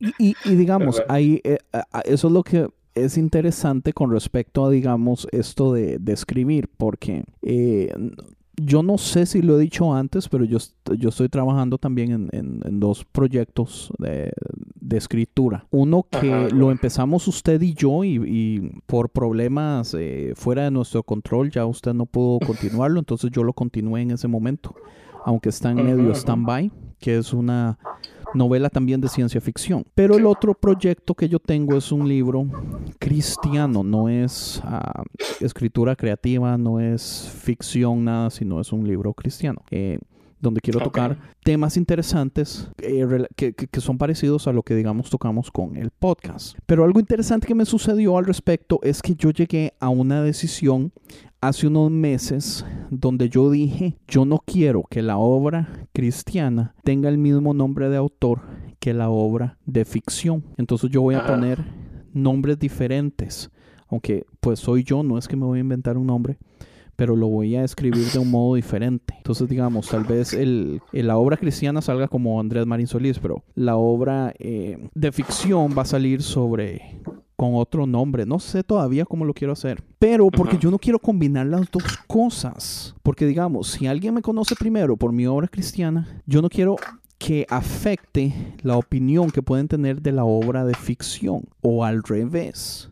Porque son dos temas completamente diferentes y la de ficción no va a tener absolutamente nada de cristianismo. No es mi intención Ajá. que lo tenga. Este, y yo no sé si estoy haciendo bien tomando esa decisión. Ya ahorita hablando con usted, ya me, me dejan la duda, porque ¿qué es lo que me está llevando a no querer combinarlo? Mm, Yo diría que es por un asunto de orden. En realidad yo no vería ningún problema en que se cree un seudónimo para alguna de las dos. Eh, y es más que todo por un sentido de, de orden en sí. Veamos, por ejemplo, a Michael Crichton o Stephen King. Son escritores que a mí me gustan mucho y ellos siempre han sido encasillados en, en uno en ciencia ficción y el otro en terror. Eh, no escriben otra cosa que no sea esa. Bueno, Michael Crichton tiene varias obras bajo un seudónimo y ninguna es ciencia ficción. Bueno, el más escribió uno de piratas que... eh, Pero ese sí era bajo. Michael Crichton. Y ese sí era Michael. Bueno, yo no conozco el seudónimo, dígamelo, ahora me lo manda porque yo quiero seguir leyendo. Ay, juepucha, ya, ya Eh, se lo busco. bueno, ¿Y sabe quién eh, tiene seudónimo también? Eh, James Rollins, mi autor favorito de la serie Sigma Force. sí, Eh, sí, sí. James Rollins es el seudónimo, no es el nombre de él. Sí, yo sabía que James Rowling era seudónimo, solo que no sabía que el más escribía otro tipo de libros que no fueran novela histórica. De hecho, el nombre de él es muy raro. Entonces, las dos, los dos tipos de serie que él hace, él hace otra serie de fantasía, la hace bajo un nombre diferente, por lo mismo, para no combinar géneros, por orden. Sí, entonces eso viene, sí, eso solo solamente confirma lo que estoy diciendo. Es básicamente por orden. Yo no veo ningún problema en el que usted que se cree un seudónimo para libros meramente y estrictamente cristianos y otro y otro nombre para libros de ciencia ficción que usted quiera escribir. Lo veo completamente normal. Yo creo que incluso yo lo haría. Lo que pasa es que yo creo que yo no escribiría un libro cristiano, así como un libro. Mike, eh, tiene dando- tres. Tengo tres que. Tiene tres pen names, Michael Crichton. Tiene uno que es John Lang, John Lange, L-A-N-G-E. Ese es el que yo ya conocía. Tiene Jeffrey Hudson y tiene Michael Douglas. Entonces Sí. ha escrito libros bajo cuatro nombres diferentes. John Lang, L-A-N-G. L-A-N-G-E. Ah, ok. Lange. Aunque yo creo que después de la muerte de él han hecho nuevas publicaciones a todos los libros que eran bajo pen names los están sacando abajo de Michael Crichton. Ah, bueno, Porque tienen sí, porque mejor- los que, Tienen mejor venta. los que contrataron a otra gente para rellenarlos están malísimos. Pero bueno. ¿Us- ¿Usted cuál se leyó? Yo me estoy leyendo ahorita el de, ¿cómo se llama? Monster Teeth. No, yo me leí micro. Mi, sí, Micro está más o menos. Empieza muy bien y termina pésimo. Se- o sea, usted casi que ve la línea La donde línea terminó donde donde y cambia, donde sí. empezó el otro mae. Sí, es horrible. ¿Por qué usted cree que nunca sería uno cristiano? Porque requiere mucho estudio, requiere leer mucho, requiere... eh, Pero le interesa, le interesa la temática también. Porque yo sé que yo, man, es que yo soy tan contradictorio. Hasta la fecha el pastor Randy me jode. Y me dice, mae, yo usted no lo entiendo. O sea, las, las pajas que hablo, las críticas que hago y todo eso. Pero aún así, man, el cristianismo para mí es tan importante, man. Es un tema al que yo le invierto tantísimo tiempo, tantísimo tiempo. Yo no sé por qué. Y no, está bien, eso, y eso no es malo. bien, pues yo lo sigo haciendo. O sea, por algo tengo el podcast, por algo. Sí. Tengo a conciencia. menos es que, sí, en mi caso al menos es que, no sé, yo siento que eso sería como ir, y si yo quiero hacer un, un estudio sobre, sobre algún versículo de la Biblia o sobre algún tema de la Biblia, que sé yo, los tatuajes o eh, los sacrificios, hay que investigar no solamente la Biblia, hay que irse ya al Talmud, hay que irse al, al- a la Torah, hay que incluso tocar el Corán, hay que hacer un, mon- un montón de enredos. Ay, huevón, Y yo no esas estoy cosas- haciendo nada de eso en el mío cristiano. Bueno, es que depende del tema que usted quiera hacer. Eh, Yo quiero hacerlo cu- culturalmente. Ah, El, el libro cristiano que yo me estoy haciendo, básicamente, ah, yo ni siquiera sé si es buena idea hablar de esto. Es, es una línea acerca del proceso que pasa todo cristiano de desconstruir los ideales que han sido impuestos eh, sin ellos darse cuenta. Entonces, digamos, el libro está dividido en cuatro partes. La primera parte es eh, lo que a nosotros nos enseñan, que muchas veces son cosas incorrectas, pero nos las enseñan pues porque tenemos que empezar por algo. Eh, como comida de bebé, ma, es puro Gerber, cosas fáciles de digerir, no nos dicen las cosas difíciles, las cosas problemáticas, las paradojas de, de la Biblia, ni nada de eso. Eh, la parte número dos es, la fase dos es cuando usted viene y empieza a enfrentar la realidad del mundo con las cosas que realmente dice la Biblia y usted dice como, pucha, las cosas no eran como me las enseñaron. Entonces, aquí viene algo que es que hay dos opciones, o la gente se decepciona completamente del cristianismo, eh, empiezan a tener preguntas básicas y esas preguntas básicas usualmente la gente en liderazgo no tiene buenas respuestas, entonces o usted se decepciona y se aleja, o usted toma la decisión de aprender por sus propias cuentas y usted mismo empieza a hacer lectura, research, etcétera. Pero seamos honestos, el porcentaje de personas que hace eso es pequeña. Sí. En- Entonces, si usted es de los que decide quedarse y seguir leyendo y estudiando por usted mismo, entonces va a pasar en la tercera fase que es la fase de desconstruir. Entonces ya usted tiene que agarrar todo lo que le enseñaron, ponerlo a un lado, ver que sí, ver que no, ver qué sirve, ver qué voto, ver qué tengo que reconstruir de nuevo. Bueno, esa es la cuarta parte. Ya después de que usted ha enfrentado todo lo que usted sabe con la realidad de el mundo en primer lugar y después de lo que realmente dice la Biblia y cosas así, entonces ya a usted le toca la cuarta fase que es reconstruir. Y entonces usted ya empieza a reconstruir algo que es ya 100% personal. Y lo interesante es que el proceso de la reconstrucción, maestro, yo se- no se lo había explicado y tenía días de que quería mandarle los primeros tres capítulos que tengo y, y explicarle de cómo era el asunto. Ujú. Este, la cuarta parte es importante porque si usted no empieza a reconstruir, usted puede caer en un vortex eterno de desconstrucción, donde usted empieza a desconstruir todo en su vida hasta, hasta que llegue a un punto que no pueda volver atrás. Entonces usted tiene que saber dónde parar y empezar a reconstruir. Entonces cuando usted reconstruye, lo interesante es que esa reconstrucción ya la hizo usted, no la hizo una institución. Y cada reconstrucción es diferente. Cada persona es diferente. Cada teología es diferente. Entonces ya no es eh, tal denominación enseña de este modo y todas las con- congregaciones y personas que asisten a esa denominación creen lo mismo.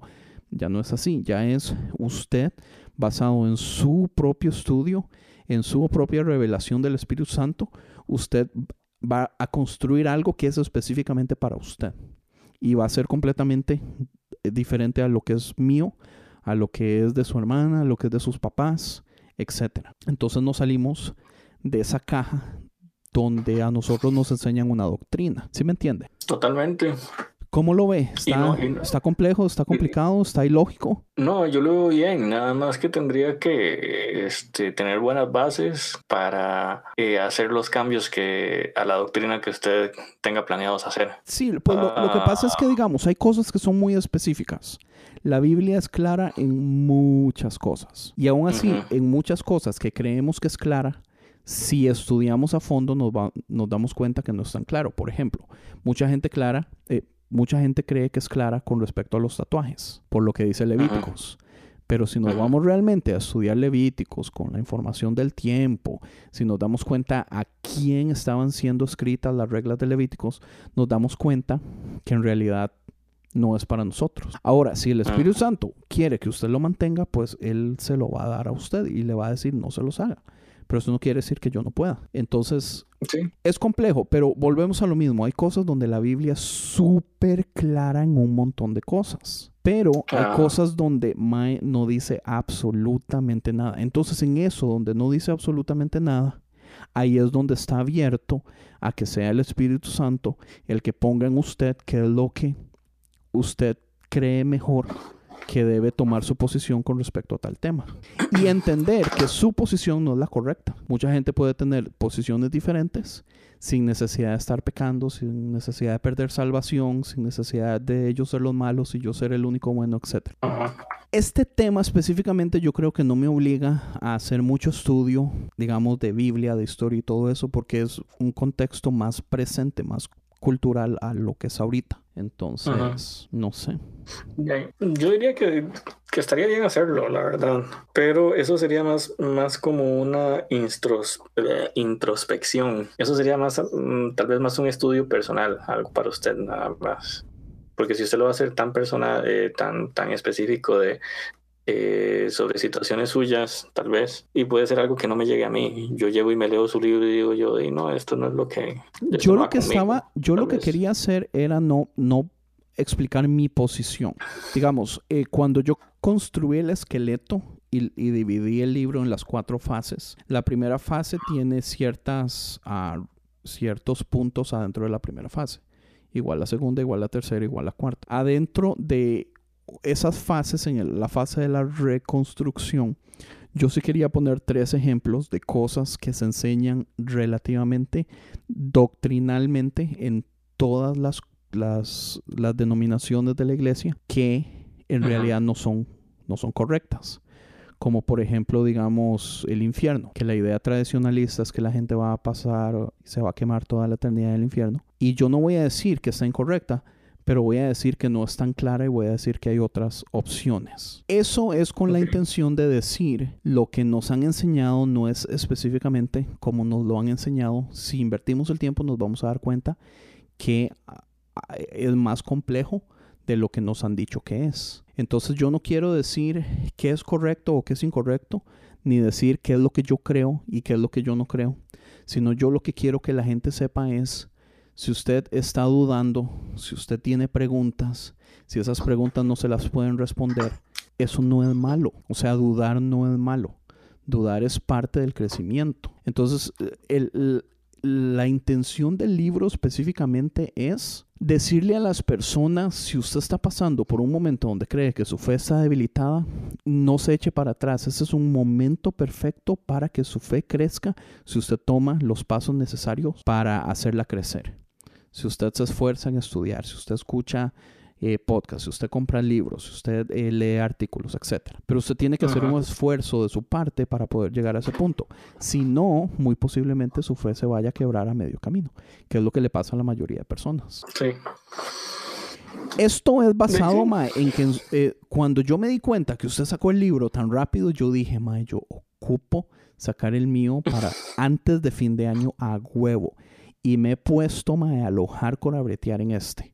Porque este es más fácil. Este va a ser un libro corto también, a diferencia de la novela. Entonces yo quiero ese triunfo rápido a diferencia de seguir breteando en el de, en el de ficción. Sí, sería mejor. Pero es su culpa. Eh, el, que salga rápido. El que salga más rápido. el problema que yo tendría al menos es eh, bueno, yo tengo muchos problemas, de hecho, eso aquí en mi casa, con mi, con mi familia, con mi mamá y mi papá. Y es que me critican mucho, que yo critico mucho. Y... no hay nada más delicioso en este universo que criticar.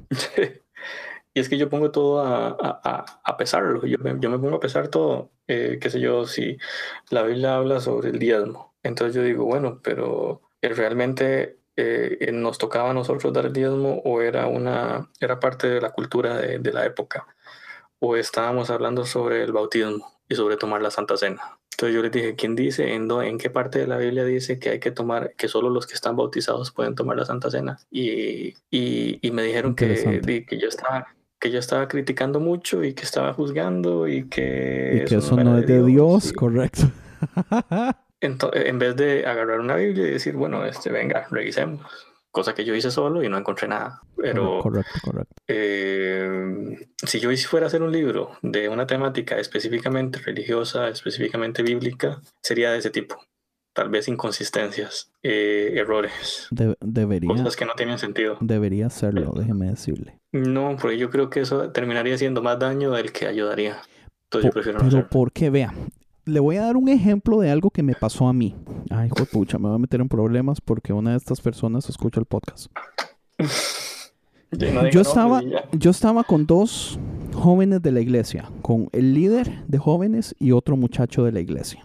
Y estábamos hablando de algo donde esta persona hizo un comentario acerca del infierno. Y yo le dije así como, bueno, esa es una de las teorías. Y él me dijo, ¿qué? ¿De qué está hablando? Y le digo yo, es una de las teorías, no, no es la única. Eh, que la gente se vaya a quemar toda la eternidad en el infierno no es la única teoría acerca del infierno. No es lo único que dice la Biblia. Entonces él me dijo, ¿cómo? ¿Usted no cree entonces en el infierno? Y yo le dije, ¿quiere que le dé la respuesta que lo va a hacer feliz o quiere que le dé la respuesta de lo que yo realmente pienso? Y me dice, no, dígame lo que piensa. Y yo le dije, bueno, hay tres posiciones específicas aparte de la tradicional. Mae, y yo iba a empezar a explicar cuando el líder de jóvenes vino y me paró la discusión. Me dijo, no, no, no, no entremos en eso, que aquí, que allá, que esto, que aquello y todo eso. Y yo dije, mm, bueno, está bien. Y lo dejé así. Yo no sé si esa misma noche o al día siguiente yo estaba pensando y yo dije, qué cosa, man. O sea, no, no fue que me molestó, no fue, no, no sé cómo explicarle el sentimiento. Porque yo entiendo, digamos, que él como líder de jóvenes, él tiene peso y amor por sus jóvenes. Y entonces, eso que usted dice que puede hacer más mal, yo pienso que fue lo que él pensó. Si ese Andrés se pone a decirle otras cosas, puede ser problemático. Pero mi posición por dentro es, ¿no cree usted, Mae, que es justo que la gente sepa todas las posibilidades y que sean ellos mismos los que tomen la decisión de cuál creer? A diferencia de que ocultemos dos de las posibilidades y enseñemos solo una porque una es la correcta y posiblemente la que va a ayudar a que ese joven sea salvo. ¿No cree usted que es un derecho del humano tener por lo menos el conocimiento de todas las partes para que a Chile pueda tomar una decisión ellos mismos? Sí, me parece que sí, pero ¿qué pasa si en realidad lo que yo estoy diciendo está incorrecto? Lo que pasa es que yo no iba a decir algo que yo estaba incorrecto, men. Yo iba a hablar específicamente de la posición tradicionalista la posición condicionalista y la posición universalista, que son cosas, Mae, que es conocimiento popular entre, entre, entre los cristianos. ¿Entiende? A la mayoría de gente no le gusta la posición condicionalista y la posición universalista. Solo enseñan la tradicionalista. Pero la Biblia no enseña específicamente la tradicionalista. Si usted agarra versículos o partes de la Biblia, este lado va a decir, oh, es universalismo. Pero si usted se va y agarra otro lado, va a decir, ah, no, es condicionalismo. Y después, si usted agarra estos otros versículos, usted dice, ah, no, es tradicionalismo. Mae, estamos, o sea, la, la iglesia por decisión propia ignora todos los versículos que hablan acerca de universalismo y todos los versículos que dan una idea de, condicionalismo y solamente enseñan el tradicionalista. Y es que hay que dejarnos de varas. La gente no lee la Biblia. La gente va un domingo a escuchar una predicación y solo escucha o aprende lo que se le dice. Entonces, hay gente que a sus 40, 50, 60 años se vienen a dar cuenta que el quemarse eternamente en el infierno no es la única cosa que dice la Biblia que puede suceder en el infierno. Hay dos otras opciones y esas personas nunca supieron hasta que por accidente o en su propio estudio, cuando finalmente tomaron decisión de ellos estudiar, se vienen a dar cuenta que la Biblia también dice otra cosa. ¿Usted no cree que es injusto, Mae, que la institución a propósito decida no enseñar todas las opciones? Y que ellos, o sea, ¿quién rayos tomó la decisión de que solo vamos a enseñar una y vamos a ignorar las otras dos para, ¿para qué? Para que nadie se pierda. O sea, yo no lo entiendo. Yo pienso que todo el mundo tiene el derecho, especialmente, digamos, este muchacho va para los 20 años en este momento y él nunca ha escuchado las otras dos opciones, man. Yo me vine a dar cuenta a los 30 años de las otras dos opciones. ¿Entiende? Esas cosas a mí me enojan de la institución porque el deber de ellos fue haberme enseñado todas las opciones y yo haber escogido cuál es la que yo siento que es la correcta. Este, Eso es lo que yo, yo pienso que, que en ese caso usted tiene el deber de poner afuera todas las verdades. Digamos, si a usted le gustaría algún día hacer un libro de eso, no piense que pueda ser más malo que bueno, porque siempre va a ser mejor poner todas las verdades afuera. Usted en primer lugar, usted puede darse el lujo de no decir cuál es la que usted cree y puede ser 100% neutral en dar las mejores evidencias de las tres. Y ya la gente va y escoge la que quiere. Que fue lo que me pasó a mí, Mae. Yo en este momento estoy en la que estoy porque para mí es la que refleja más el carácter de Dios y de todas formas tiene bases bíblicas y yo las puedo defender. Sí, es, tiene sentido y sí, yo, yo lo entiendo usted totalmente y tal vez uno tiene el deber de de dejar que la demás gente vea las cosas desde un punto de vista diferente. Pero el problema, y, es, y voy a lo mismo que ya había dicho antes, eh, estudios como esos requieren demasiada investigación y a mí me da mucha pereza. Los libros que yo escribo los saco de la imaginación y más bonito. Y, tienen un mensaje, eh, de, obviamente siempre van a tener un mensaje, porque yo no voy a escribir nada simplemente por hacerlo, pero pues, sí, sí, sí van a tener su investigación, obviamente, pero no va a ser una exhaustiva y, algo que me vaya a aburrir mucho. Pero vea, por ejemplo, nosotros el episodio anterior, no sé si usted lo escuchó, de los diezmos y las ofrendas. Ajá. Yo hice investigación una semana y media. Eh, no, no un día antes y puse Google y escogí los primeros tres eh, reportajes o artículos y los primeros dos videos de YouTube no. O sea, yo, yo invertí dos semanas y media buscando, leyendo, escogiendo, viendo a ver qué estaba bien escrito, viendo a ver cuáles personas tenían más estatus de, las que estaban escribiendo, etc.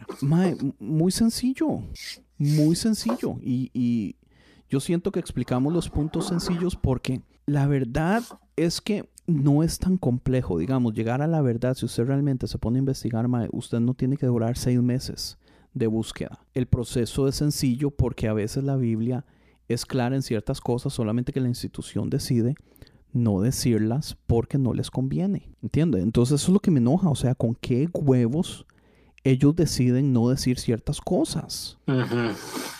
Es que hay que tomar en cuenta que la Biblia que nosotros, el conjunto de libros que nosotros tenemos, ya fue, también fue decidido por alguien.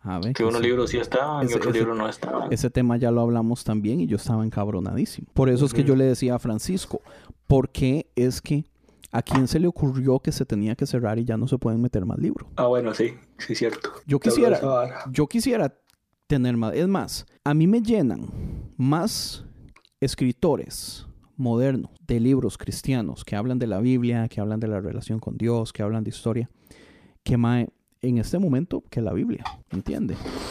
Y, y, y, o sea, ¿quién fue la persona que tomó la decisión que esos libros son los... Es como yo decía en un podcast, o sea, Pablo cuando estaba escribiendo las cartas a las iglesias, él no estaba diciendo, uy, no voy a poner esto porque como ese libro va a terminar en la Biblia, mejor no lo digo de este modo y lo digo del otro. O sea, Pablo ni idea sabía que sus escritos iban a terminar en el canon, porque en ese tiempo no había un canon oficial. Bueno, sí, estaba el, Torah, pero todo afuera del Torah eran escritos independientes, men. Sí, y ahí eran solo cartas.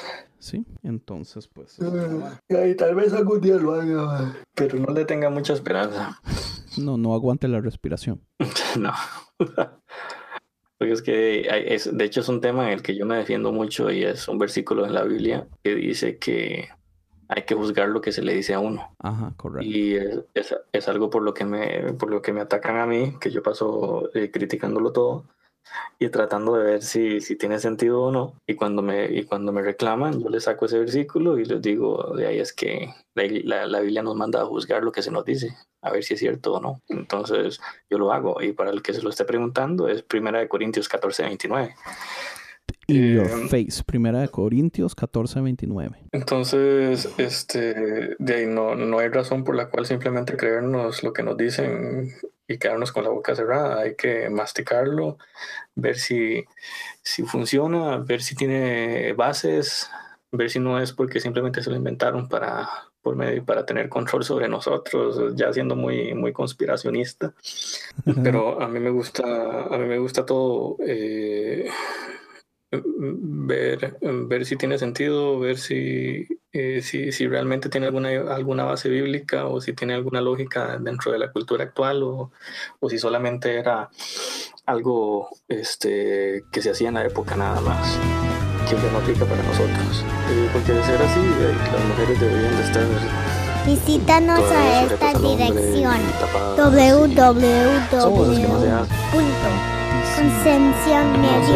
con algo tan básico como la- los divorcios, mae. Sí, O sea, la Biblia, si De- hay algo en donde la Biblia es clara, es acerca de los divorcios. Y si hay algo donde la institución se ha dado el lujo de ignorar completamente, son los divorcios en este tiempo. Sí, es que ese es el problema en el que caemos. Hay muchas cosas que son eh, que por pura conveniencia las, las pasamos por alto, pero otras no. Decidimos eh, decidimos mantenerlas y están al rato en- a un capítulo de distancia, a un versículo de distancia. Entonces, eso es lo que a mí me pone a pensar, eso es lo que a mí me, me- me- me pone a tratar de estudiar. Sin embargo, por ejemplo, el- el- la conversación que yo tuve, eso pasó hace como una semana con mis papás. Lo de, lo del- lo de la Santa Cena y si tenía o no tenía que ser bautizado para eso. De ahí mi, mi investigación llegó a buscar, el a buscar en la Biblia si, si, si existía o no una, una cláusula que dijera eso y no la encontré. Pero ya ir más, a, más, más que eso ya me da pereza. Por eso es que yo no podría hacer un libro de ese tipo porque investigar esas cosas me aburren. Prefiero escribir algo de ciencia ficción o de fantasía. Sí, pues es entendible. O sea, todos tenemos lo que nos apasiona diferente. Yo sí, mae. Ujú. yo, yo no puedo parar. Yo en el momento que encuentro algo, es, es lo que yo le decía antes, mae. Es gasolina que me, llega el, me llena el tanque, mae, para, para arrancar de un solo, mae, para seguir al siguiente, porque cada paso, cada cosa que uno encuentra, mae, lo motiva a uno más. Ujú. Pero sí es entendible, mae. Es entendible también, porque, o sea, ¿qué necesidad tiene usted de ponerse a pelear con sus papás si usted sabe que va a ser problemático el tema? Sí, aunque eso nunca me ha detenido. Pero, eh, pero sí, uno, uno ya sabe cuándo la conversación se acabó y para qué anda rebuscando. Mae, DC. Está, está cool, Mae. Gracias. Eh, ¿por, por qué no nos dice de nuevo todo lo del libro, Mae? ¿Dónde se puede encontrar? ¿Cómo se llama? Eh, toda esa. El libro está, que está en Amazon Kindle y se llama Al borde del abismo. Eh, yo creo que salgo yo primero. Hay otro libro que se llama Al borde del abismo, pero yo creo que yo salgo primero. O no sé, no sé si será porque yo lo he buscado tanto ya en Amazon que ahora me lo tira primero a mí. Yo cuando busco al Eh, borde del abismo también me sale primero el suyo. Ah, bueno, entonces ahí está. Sí, sale primero el mío. De hecho ya, de hecho ya el que salía antes está bien abajo, pero bueno. Sí, está gratis en Amazon, está gratis en Kindle. Eh, de ahí estamos trabajando en hacerlo, en ponerlo en, en Barnes Ah, and pucha, Noble, sí, pero ahí está. El. Sí. Eh, la portada, de hecho, la portada me la hizo un amigo Oh, eh, sí, que dibuja, dibuja mejor que yo ese man, ahora que lo estoy viendo aquí. Este, la portada la hice yo, pero me quedó muy mal, yo no soy tan buen dibujante. Y le di la portada mala, eh, le, le di la portada basura a un amigo y el man me dijo, no, esta vara hay que corregirla. Entonces él eh, lo hizo desde cero, bajo la, tomando la, la idea de la que yo ya había hecho. Y se hizo esa y no me quiso cobrar nada. El man dijo, no, no, se la regalo. Y yo dije, legal. Qué mae más cómodo. Entonces- la, la portada está chivísima, mae. La portada a mí me encanta, la verdad. Ese, ese, ese dibujo está buenísimo. Y eh, en realidad, o sea, no, no se está hablando de esto, pero este libro yo lo tenía pensado hacer cómic. Por eso es que yo, por eso es que sí, eh, es tal vez lo escribí demasiado rápido. Sí, es La cierto. idea de este libro era cómic. Y al final Porque yo dije, no no, sé, la no es si que se no acuerdan que No sé si se acuerdan que Álvaro es ilustrador, eso lo hablamos en el, ep- el pi- episodio anterior cuando usted estuvo invitado. Eh, Ujú. no es ilustrador, ¿cómo se llama? Animador. Animador, correcto. Sí. Sí, igual aprendiz, ¿verdad? Un amateur, pero sí, eso es lo que, lo que me gusta mucho. La idea era hacer ese, ese, esta historia, hacerla cómic, sin embargo, sentí que, me, que iba a durar demasiado haciéndola, especialmente obviamente por los dibujos. Entonces, y la quería sacar, quería sacármela de la cabeza ya esa, esa, es- este, este- esta historia. Entonces, Y, eh, y- y decidí poder escribirlo. presumir que es un autor publicado. Sí, no, no, no, para nada. No Pero importa, man, no eh, importa. Acéptelo. Ese, ese- no, ese es no, mi es- deseo, esa es mi desesperación ahorita, man. que ser un autor es eh, publicado Sí, huevón. o que, o que yo lo admita. Ah, no. que usted lo admita, yo sé que tal vez lo está admitiendo y no lo va a hacer por no caer mal. Entonces, eso. No, es que eh, es que son cosas que pasan. Es, es, es, es inevitable, por decirlo así, pero no es algo de lo que yo me jacte porque aún no me siento popular, ni me siento eh, especial. Lo que usted, lo que usted tiene que acordarse.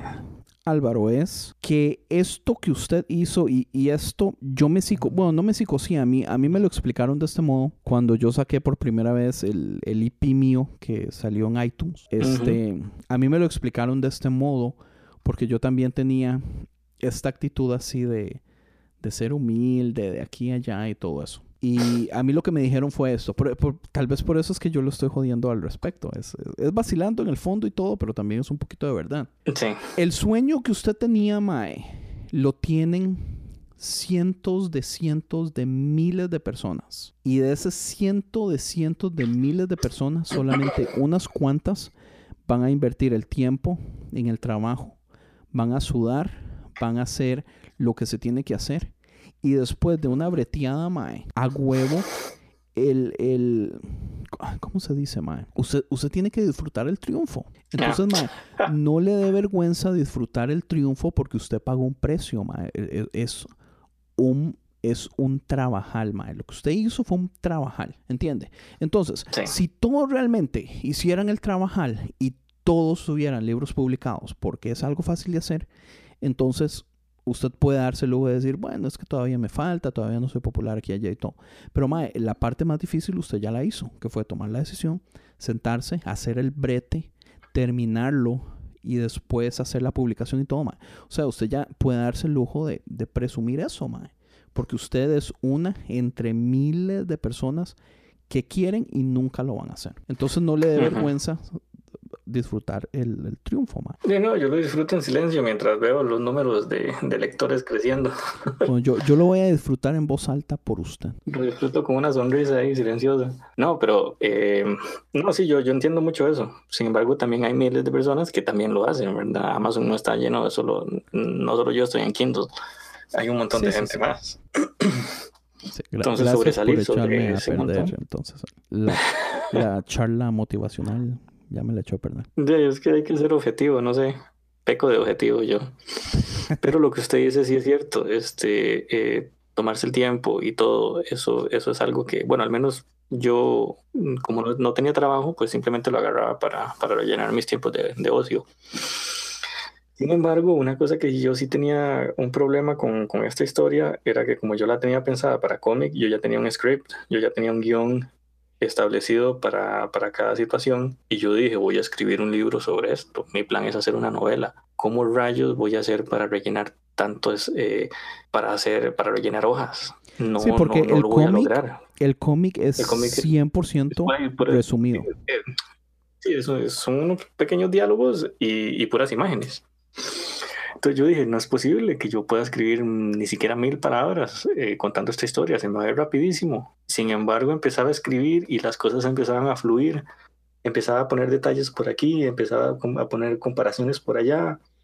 Se me ocurría esta, es, esta, esta situación, entonces la agregaba que no estaba en el cómic y cuando me di cuenta ya tenía seis mil palabras y yo y no es posible y todavía me faltaban seis mil más para terminar tal vez eh, tal vez llevaba cuatro mil palabras y apenas iba por el segundo capítulo el tercer capítulo y todo y, y- y ni siquiera había empezado a, eh, este, este man, la, la, la, odise, la aventura hacia, hacia buscar a su esposa y ni siquiera había empezado por ahí. Yo ya llevaba un montón escrito y yo dije, wow, ¿en qué momento? Y sabe qué es lo interesante, Mae, que usted no tiene que esperar a que el Mae empiece la aventura para usted disfrutar el libro. Hay gente que Sí. bueno, hay muchos libros que usted usted los recomienda, digamos, la primera vez que yo se le recomendé el primero de James Rawlings, yo me acuerdo Ajá. que yo le dije como empieza muy lento. es así como Sí. no se agüea al principio porque se pone bueno hasta al rato. Y mae, es muy común que, que las historias empiecen despacio, mae. Y este, yo no tuve ningún problema con este mae. No es que empieza con acción, pero mae lo agarra uno desde el principio. Entonces, el mae no había llegado a la aventura y de todas formas usted ya estaba disfrutando todo el proceso. Sí, eso me lo han dicho bastantes personas, de hecho, que no, no pueden parar de leer. Cuando se dan cuenta ya, eh, ya llevan un montón de tiempo eh, eh, en, en leyendo y no, y no quieren parar. Y eso a mí me encanta, cuando, cuando me lo dicen a mí me encanta. Y, y- y yo siento que, ok, valió la pena, eh, en realidad eh, sí sirvió para lo que yo quería. Eso era precisamente lo que yo quería, que la gente no quisiera parar de leer.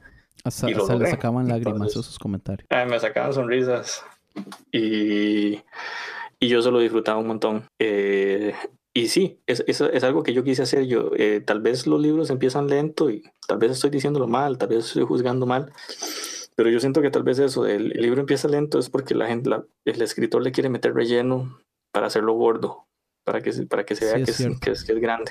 Sí, cierto. Y, y yo eso no lo quería hacer. Yo preferí sacri- sacrificar tamaño a sacrificar eh, calidad. Es vacilón Eh, porque con la música ahorita está pasando algo muy interesante. Eh, como están de, tan de moda los singles, a la gente, a los artistas ya les está dejando de interesar sacar discos completos porque es menos las personas que se sientan a escuchar un disco completo. Por más odioso que parezca la gente de nuestra edad que crecimos con discos compactos y cosas así. eh, Con LPs. o con LPs. No, usted no creció con LPs, mae.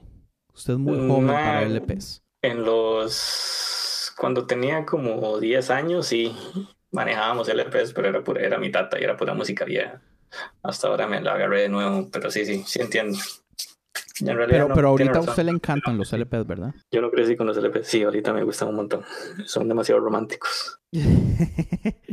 Pero es interesante porque ahorita eh, eh, muchos artistas, especialmente independientes, dicen, no, no, hagamos un disco de cuatro o cinco canciones máximo, Po- poniéndole muchos siete y ya, es una cantidad suficiente, en poco tiempo se escucha todo. eh, sí, correcto, no es necesario sacar las cosas grandes. Y entre más pequeño, más Sí. rápido se sacan y más cantidad se hace. Ok, que eso era algo que yo quería mencionar en este episodio también un poquito con respecto a lo que es conciencia publicaciones. Que yo no sé si publicaciones es la palabra correcta, pero como dice usted, es un tipo de partnership, es, es, es del mismo modo que yo me estaba quejando de que hay pocas personas haciendo material para este tipo de, de ¿cuál es la palabra, madre? De temática. eh, a mí me gustaría que la gente que tal vez ha pensado por años que quiere hacer algo y todo eso, piense en conciencia y pues nosotros le ayudamos en el proceso de, de marketing, de publicación, de llevarlo a diferentes lugares y todo eso. Porque eh, fuera de paja, nosotros no queremos monopolizar el lado de creación. A nosotros nos gustaría, en primer lugar, a mí me encantaría que hubieran 20, 40, 50 podcasts cristianos. eh, ojalá hablando este tipo de temática que hablamos nosotros, eh, que puedan, como, que puedan, o sea, tocar los temas difíciles, hacer las investigaciones y todo eso. Entre más hubiéramos, mejor sería para la cultura. Del mismo modo, digamos, yo tengo ganas de hacer este libro cristiano, pero, o sea, yo, quisiera no ser el único. Y yo sé que hay gente que tiene sueños, que tiene ideas, que tiene historias que contar. O sea, ¿por qué no tratamos nosotros de los latinos empezar a hacer una cultura que crea eh, material, que crea arte, que crea cosas eh, y, y no sé, o sea, que, que nos caractericemos por ser una cultura que crea? Entonces, conciencia le puede ayudar. O sea, sería súper interesante que personas nos contactaran y nos dijeran, estoy trabajando en tal libro de tal cosa aquí allá. Pues nosotros les ayudamos a, a publicarlo, a marketing, a cosas así. O sea, que pudiéramos ser una comunidad de creación. Eh, me gustaría, es uno de los sueños que yo tengo. La razón que la página se llama Conciencia Media es porque nosotros desde el principio pensamos en, en muchas cosas. Está Conciencia Records, en donde pues sale mi música pero eh, queremos ayudar a otros artistas también a, salir. Eh, y tenemos Conciencia Publicaciones, donde nos gustaría pues ayudarle a las personas a escribir y, que pues sus libros lleguen a lugares. Y tenemos el podcast y todo eso porque queremos abarcar varias áreas, ojalá todas creativas y etcétera. Y ya, ya terminó, está hablado. el anuncio. el anuncio, man. De no, yo creo que todos quieren ser escuchados al final. Eso yo, yo creo que es una, es, es como un instinto humano ya. El hecho de que, de que nos escuchen y nos tomen en cuenta. Sí, y dejar una eh, huella, ¿entiende? Porque qué mejor modo de dejar una huella, Mae. Escribiendo un libro, escribiendo un disco. Esas son cosas, Mae, que usted muere, usted termina, especialmente en ese momento, Mae, donde todo, o sea, el mundo se conecta por internet, donde son bases de datos, donde eh, el producto de uno sale directamente a todo el mundo. O sea, nosotros vivimos en una época en donde las cosas que decimos, man, tienen acceso a todas las esquinas del mundo. Eso no existía hace 20 años, man. Bueno, 20 años. Eso no existía hace 30 años. Y ahora podemos hacerlo, ma. Eso es increíble. Sí, hay que sacarle provecho. Hay que sacarle provecho, ma. Dejar una huella. Sí, eso es precisamente lo que yo hablaba un día de estos con Jason, de hecho. Eh, Oiga, ¿está hablando con Jason? Sí. Eso no lo voy a meter en el podcast. Oiga, Jason, Jason le dio mucha propaganda al libro. El ma estaba súper orgulloso, ma. Él me dijo, me dice, ma, estas son las cosas que a mí me enorgullecen, esos logros. Y él me dijo, de hecho, ahí voy a ver usted qué quiere poner en el podcast y qué no. Este, él me dijo, ¿usted por qué lo quiere hacer por plata? ¿Usted por qué quiere ser escritor por harina? Y yo, mae, no. O sea, ayuda, obviamente. Este Jason es que es un negociador, mae, no puede evitarlo. Sí, pero yo le dije precisamente lo que usted dijo. Yo, yo lo hago porque quiero dejar un récord de mi existencia en el, en el mundo, en el tiempo. Quiero dejar algo que me sobreviva algo que vaya más, que trascienda más allá de, de, de, de mi, mi, de mi lapso de vida, sea el que sea que dure aquí en la tierra. Algo que alguien lo lea y diga, ay, sí, esto me gustó. Y es una, es una forma de, de, sobrevivir a la muerte, por decirlo así. Sí, correcto. Y alguien lo hizo. Y qué pudo haber pasado en la vida de quien lo hizo y todo eso, más. O sea. Sí, exacto. La gente va a decir, a este más se le murieron todos los familiares y en realidad eso nunca pasó, pero. y, y, sí, la segunda razón, sí, obviamente va a ser la plata. En realidad yo, a mí me gustaría tener una libertad económica en la que no necesite la plata para, para subsistir, que, que, el dinero no sea una preocupación. Y para eso voy, esa es, esa es una de las intenciones. Sin embargo, la principal es dejar un, dejar un mensaje y que... Un legado. sí, sí, exactamente, un legado de yo estuve aquí hice esto, esta fue mi forma de ver el mundo y si puedo ayudar a alguien en el transcurso de, con mis historias, genial. Si, si, entienden el mensaje, buenísimo. Si lo único que creen es que soy un, un emo depresivo, de ahí pues ni modo. vea, es increíble. A mí no me gusta contar estas cosas porque siento que estoy presumiendo, pero eh, un podcast amigo eh, de Argentina que se llama Bonus Track, escogió mi canción porque ellos hicieron una versión del Mundial de Música. Perdón, del Mundial que viene ahorita. Ellos hicieron una versión musical en donde, dependiendo de los equipos en donde todos los, todos los eh, países están, ellos escogen artistas de ese país y ponen una canción de cada país en un episodio específico, entonces promueven el equipo A, el equipo B, el equipo C, todo eso. Y en el equipo de Costa Rica, eh, el chaval escogió mi canción, esta última, por los siglos. Y yo dije como, güey, güey, porque él me avisó, me dice, escogí esta canción y va a salir la otra semana que allá. Y yo como, güey, güey, pero ¿estás seguro? y me dice, sí, lo que pasa es que cuando él escuchó esa canción por primera vez, dice que fue y él lo explica, si, usted va y escucha el podcast de, bonus track, en ese episodio él explica lo que él pasó cuando escuchó la canción, porque nosotros hicimos un episodio, como estamos haciendo este, para presentar la canción. Conciencia presenta por los siglos de despertares. Ajá. Este, al final de la conversación pone- pusimos la canción completa. Y él estaba escuchando el podcast y al final salió la canción, man, y él, él es trailero, esa es su profesión. Entonces él, él, eh, maneja las, los trailers grandototes. Y mae, era, Ok. era una tarde, estaba oscureciendo, eh, estaba lluvioso, estaba mae, di- el clima estaba en un momento donde cuando él escuchó la canción, Mae dice que fue, él sintió algo tan increíble que él dice que es como algo de Dios. El Mae sacó el teléfono y el Mae se puso a grabar la canción y aquí afuera y me lo mandó en mensaje. Me dice, man, vea lo que está pasando porque al- a él le impactó. Mae, usted no tiene idea lo, lo que yo sentí cuando el Mae, eh, o sea, me dijo eso. Y después en el podcast él lo explica de nuevo. Y uno dice, qué increíble, Mae, que uno no sabe lo que usted está haciendo, cómo puede impactar a una persona en cualquier parte del mundo, en cualquier momento, Mae. O sea, Si uno no tiene idea a dónde va a llegar o el alcance Sí. que va a tener o la circunstancia bajo O sea, usted lo que tira. usted lo tira al mundo, Mae, y a, a alguien va a tocar, Mae. Y si es solamente a una persona, Mae, Mae, ya valió la pena. Sí, O sea, ya es suficiente. ya usted dice, ya, mi trabajo estuvo, Mae, se siente hard. Entonces. Entonces es cool, Mae. Sí, yo, yo entiendo. Sí, es, eso es, es genial y es el propósito, de hecho. Uno, uno no hace una, uno no crea algo para meterlo debajo de la cama. Uno quiere que, uno quiere que se vea. Uno quiere que alumbre. Aunque hay mucha gente que hace eso. Hay mucha gente que tiene obras completas que no tienen los huevos para hacerlas públicas. Pero eso es por, eso es por ya falta, eh, ¿cómo se dice? Eh, falta de creer en ellos mismos. ¿Cuál es la palabra? Diccionario. ¿Dónde está mi diccionario? Falta de autoestima. Autoestima, sí.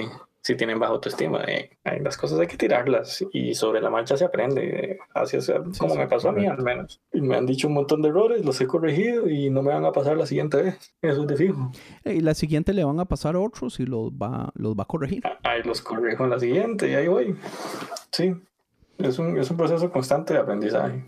Como Mae. cualquier, como cualquier arte. Correcto. Mae, se lo juro, Álvaro, también que, que eh, yo estoy súper orgulloso de usted, Mae. Eh, yo espero que lo sepa, huevón. Pero a Chile, Mae, es, es, es chiva. Es chiva poder presumir que mi primo, Mae. O sea, a, a Chile, o sea, yo, yo lo que usted no va a presumir, yo lo presumo. Es, es Bueno. un escritor publicado. Eh, y, Mae, y, y le aplaudo la obra, Mae. Eh, me gustó.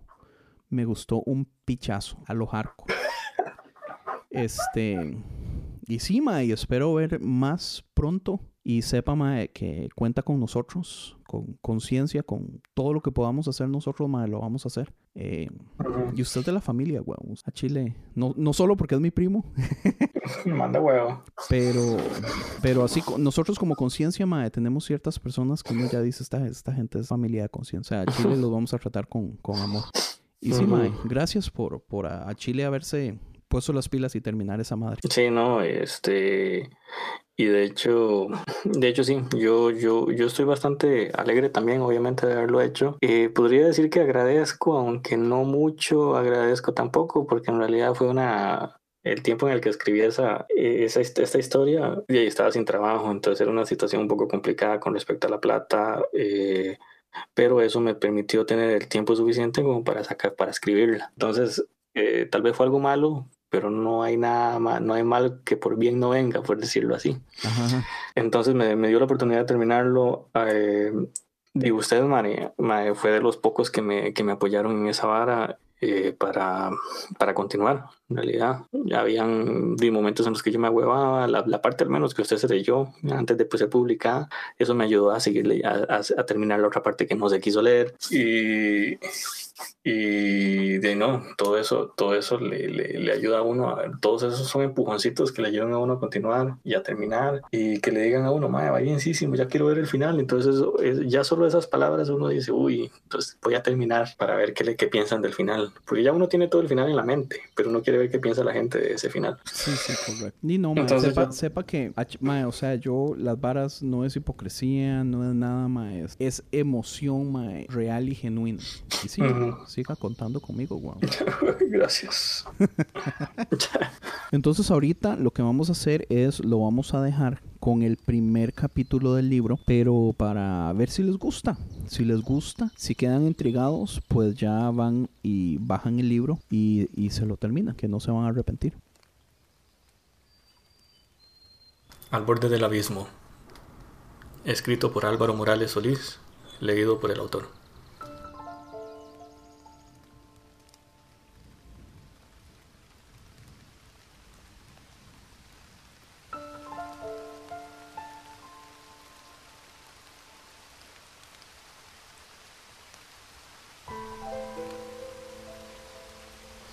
Capítulo 1. Escandinavia, siglo XIII. Porque polvo somos y en polvo nos convertiremos. Estas palabras se sentían aún más frías que la lluvia nocturna que caía sobre su cara. De pie frente al ataúd de su esposa, sostenía una flor en silencio, un pequeño símbolo de despedida, la analogía de dejar ir todo aquello que fue hermoso y la preparación para una vida oscura sin color ni alegría. Resulta sorprendente lo rápido que nos acostumbramos a vivir junto a alguien. Su felicidad se convierte en nuestra felicidad, sus sueños en los nuestros, y tomamos sus temores como propios. Cuando sufren compartimos su dolor y al partir nuestras ganas de vivir mueren con ellos.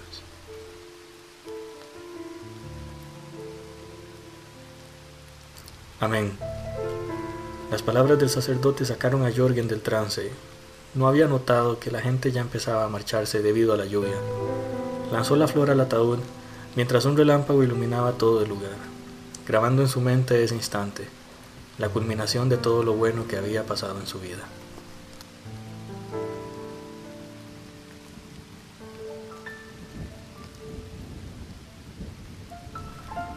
Jorgen tomó la pala que tenía más cerca, enterrada en el barro, lista para hacer la llave que cerraría la puerta de tierra que iba a separarle de Elin, su mujer. Estaba acostumbrado al trabajo pesado de campo. La siembra había moldeado su cuerpo para soportar largas jornadas labrando. Lanzó tierra sobre el ataúd de su esposa, sintiendo como cada palada oprimía lentamente su corazón. Había negado cualquier ayuda, repitiendo que ese era su deber como esposo, su manera de despedirse.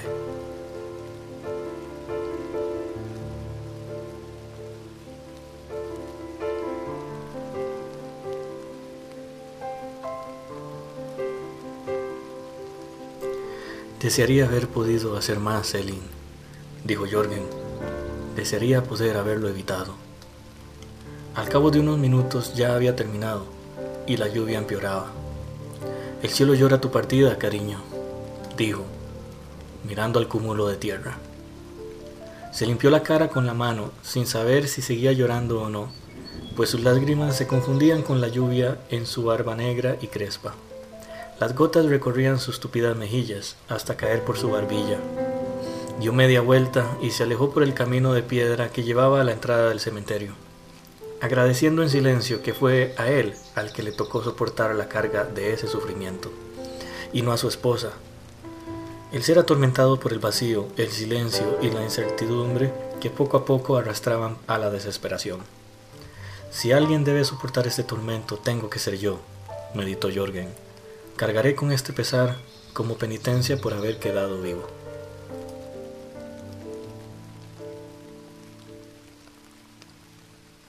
Saliendo del cementerio, Jorgen tomó rumbo a su casa por el enlodado camino que serpenteaba alrededor de la colina, sobre la cual descansaban las tumbas. Dejó que sus pies manchados de barro lo guiaran, apenas consciente de lo que estaba pasando en ese momento. De vuelta en su casa, Jorgen estaba sentado en una silla de madera, y apoyado en la mesa. Sobre esta había una única vela, encargada de iluminar toda la sala. Los objetos lejanos parecían bailar de un lado a otro debido al titilar de la llama, movida por los leves suspiros de Jorgen, los cuales, motivados por la incertidumbre pesarosa que afligía su alma, no daban descanso a la vela. Afuera no parecía que la lluvia fuera a amainar. Relámpagos fulgían en la lejanía, seguidos por su respectivo estruendo, como si no bastándoles con incinerar el cielo, lo rasgaban de lado a lado. Con la cabeza entre las manos, meditaba en la ironía de su situación. Como si de un mal chiste se tratase, La muerte había tocado a su puerta, llevándose todo lo que lo mantenía vivo y omitiéndolo a él por completo. Resulta desconcertante cómo la muerte tiene la costumbre de ceñirse con unos e ignorar a otros, y quienes aprecian más la vida son su presa predilecta, como si al expresar su alegría de estar vivos la llamaran por su nombre. Jürgen aún reflexionaba en este pensamiento cuando escuchó tres toques en su puerta. Con sus manos callosas aún rodeando su cabeza, se giró levemente hacia la fuente del sonido. No debería haber nadie despierto a esta hora, pensó. Pero eso no le preocupó. Cuando no se tiene nada que perder, las situaciones extrañas se vuelven menos inquietantes. Tres golpes más lo sacaron de su letargo y se levantó perezosamente en dirección a la puerta.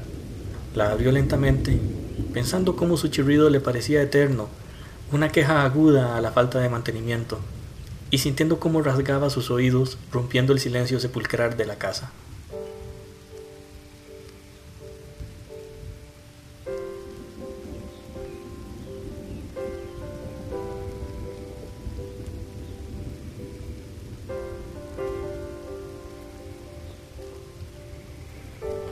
La puerta, la primera en colarse fue una corriente de aire, que apagó de un soplo la única fuente de luz de la casa, sumiendo todo en la penumbra. A la falta de luz, lo único que reconoció fue una silueta encorvada bajo el dintel de su puerta. Un relámpago fugaz iluminó todo el lugar, dejándole ver la figura frente a él. No había duda alguna de quién se trataba. Anciana Heiba, logró decir Jorgen, aún sorprendido por aquella aparición. La luz de los rayos parecía mezclarse con el color pálido de su piel arrugada, y cada vez que un relámpago surcaba el cielo, sus ojos parecían irradiar luz propia. Su pelo canoso y arralado estaba pegado a su cara debido a la lluvia. No era una visión agradable, pero nunca lo era cuando se trataba de esa mujer. Siendo el lugar donde Jorgen vivía un pueblo escandinavo rural, era muy poco moderno, aún para la época de 1225. Conformado en su mayoría por granjeros y cazadores, era un lugar lleno de supersticiones y arraigado a costumbres antiguas. Heiba entraría en la categoría de sabia del pueblo. Algunos incluso la llamarían bruja. Fuera por uno u otro motivo, nadie se metía con ella, y trataban sus palabras con suma precaución. Su rasgo más característico eran sus ojos, los cuales tenían diferente coloración, siendo uno negro como la noche más oscura y el otro blanco como la luna llena.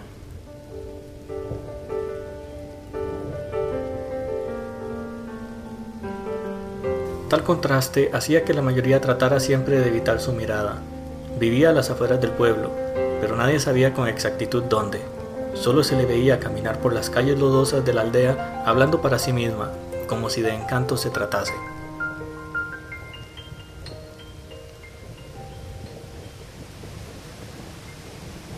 Hola, querido, dijo la anciana. Lamento mucho la muerte de tu esposa. Gracias, Eva. Ha sido muy difícil. Pasa, por favor, continuó Jorgen, mientras se hacía a un lado para dejar pasar a la mujer. Eva se adentró en la sala, inclinando ligeramente la cabeza en un gesto de agradecimiento.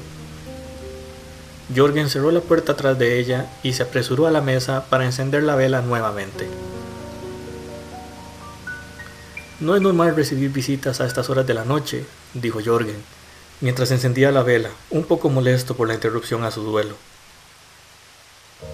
Pues no es normal lo que vine a decirte, respondió la anciana.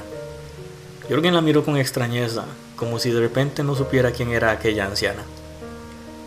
No quisiera ser grosero, Heiba, empezó Jorgen, pasándose los dedos por la cabeza. Pero ha sido un día muy pesado, y quisiera descansar. ¿Qué harías por volverla a ver, Jorgen? le interrumpió la anciana. Sus palabras hicieron eco en toda la casa. Sonaban seguras y demandantes. ¿Qué haría? tartamudeó Jorgen. Haría lo que fuera. Caminaría los senderos de lo imposible. Lanzaría mi cuerpo al fuego si al final sus manos limpiaran mis heridas. Pero sé que es irrealizable e ilusorio. La muerte ha decidido robar su aliento, y nadie puede negarse a su llamado ni resistir su abrazo. Sé que es difícil, respondió Heiba, acercándose a él. Y me entristece mucho tu sufrimiento, por lo que me gustaría ofrecer una solución. ¿Qué quieres decir, anciana? replicó Jorgen, alzando la voz. No hay solución a la muerte, ni a la tristeza que deja a su paso. Poco me puedes ofrecer que llene el vacío dejado por Elin. No dije que la solución fuera para ti, querido.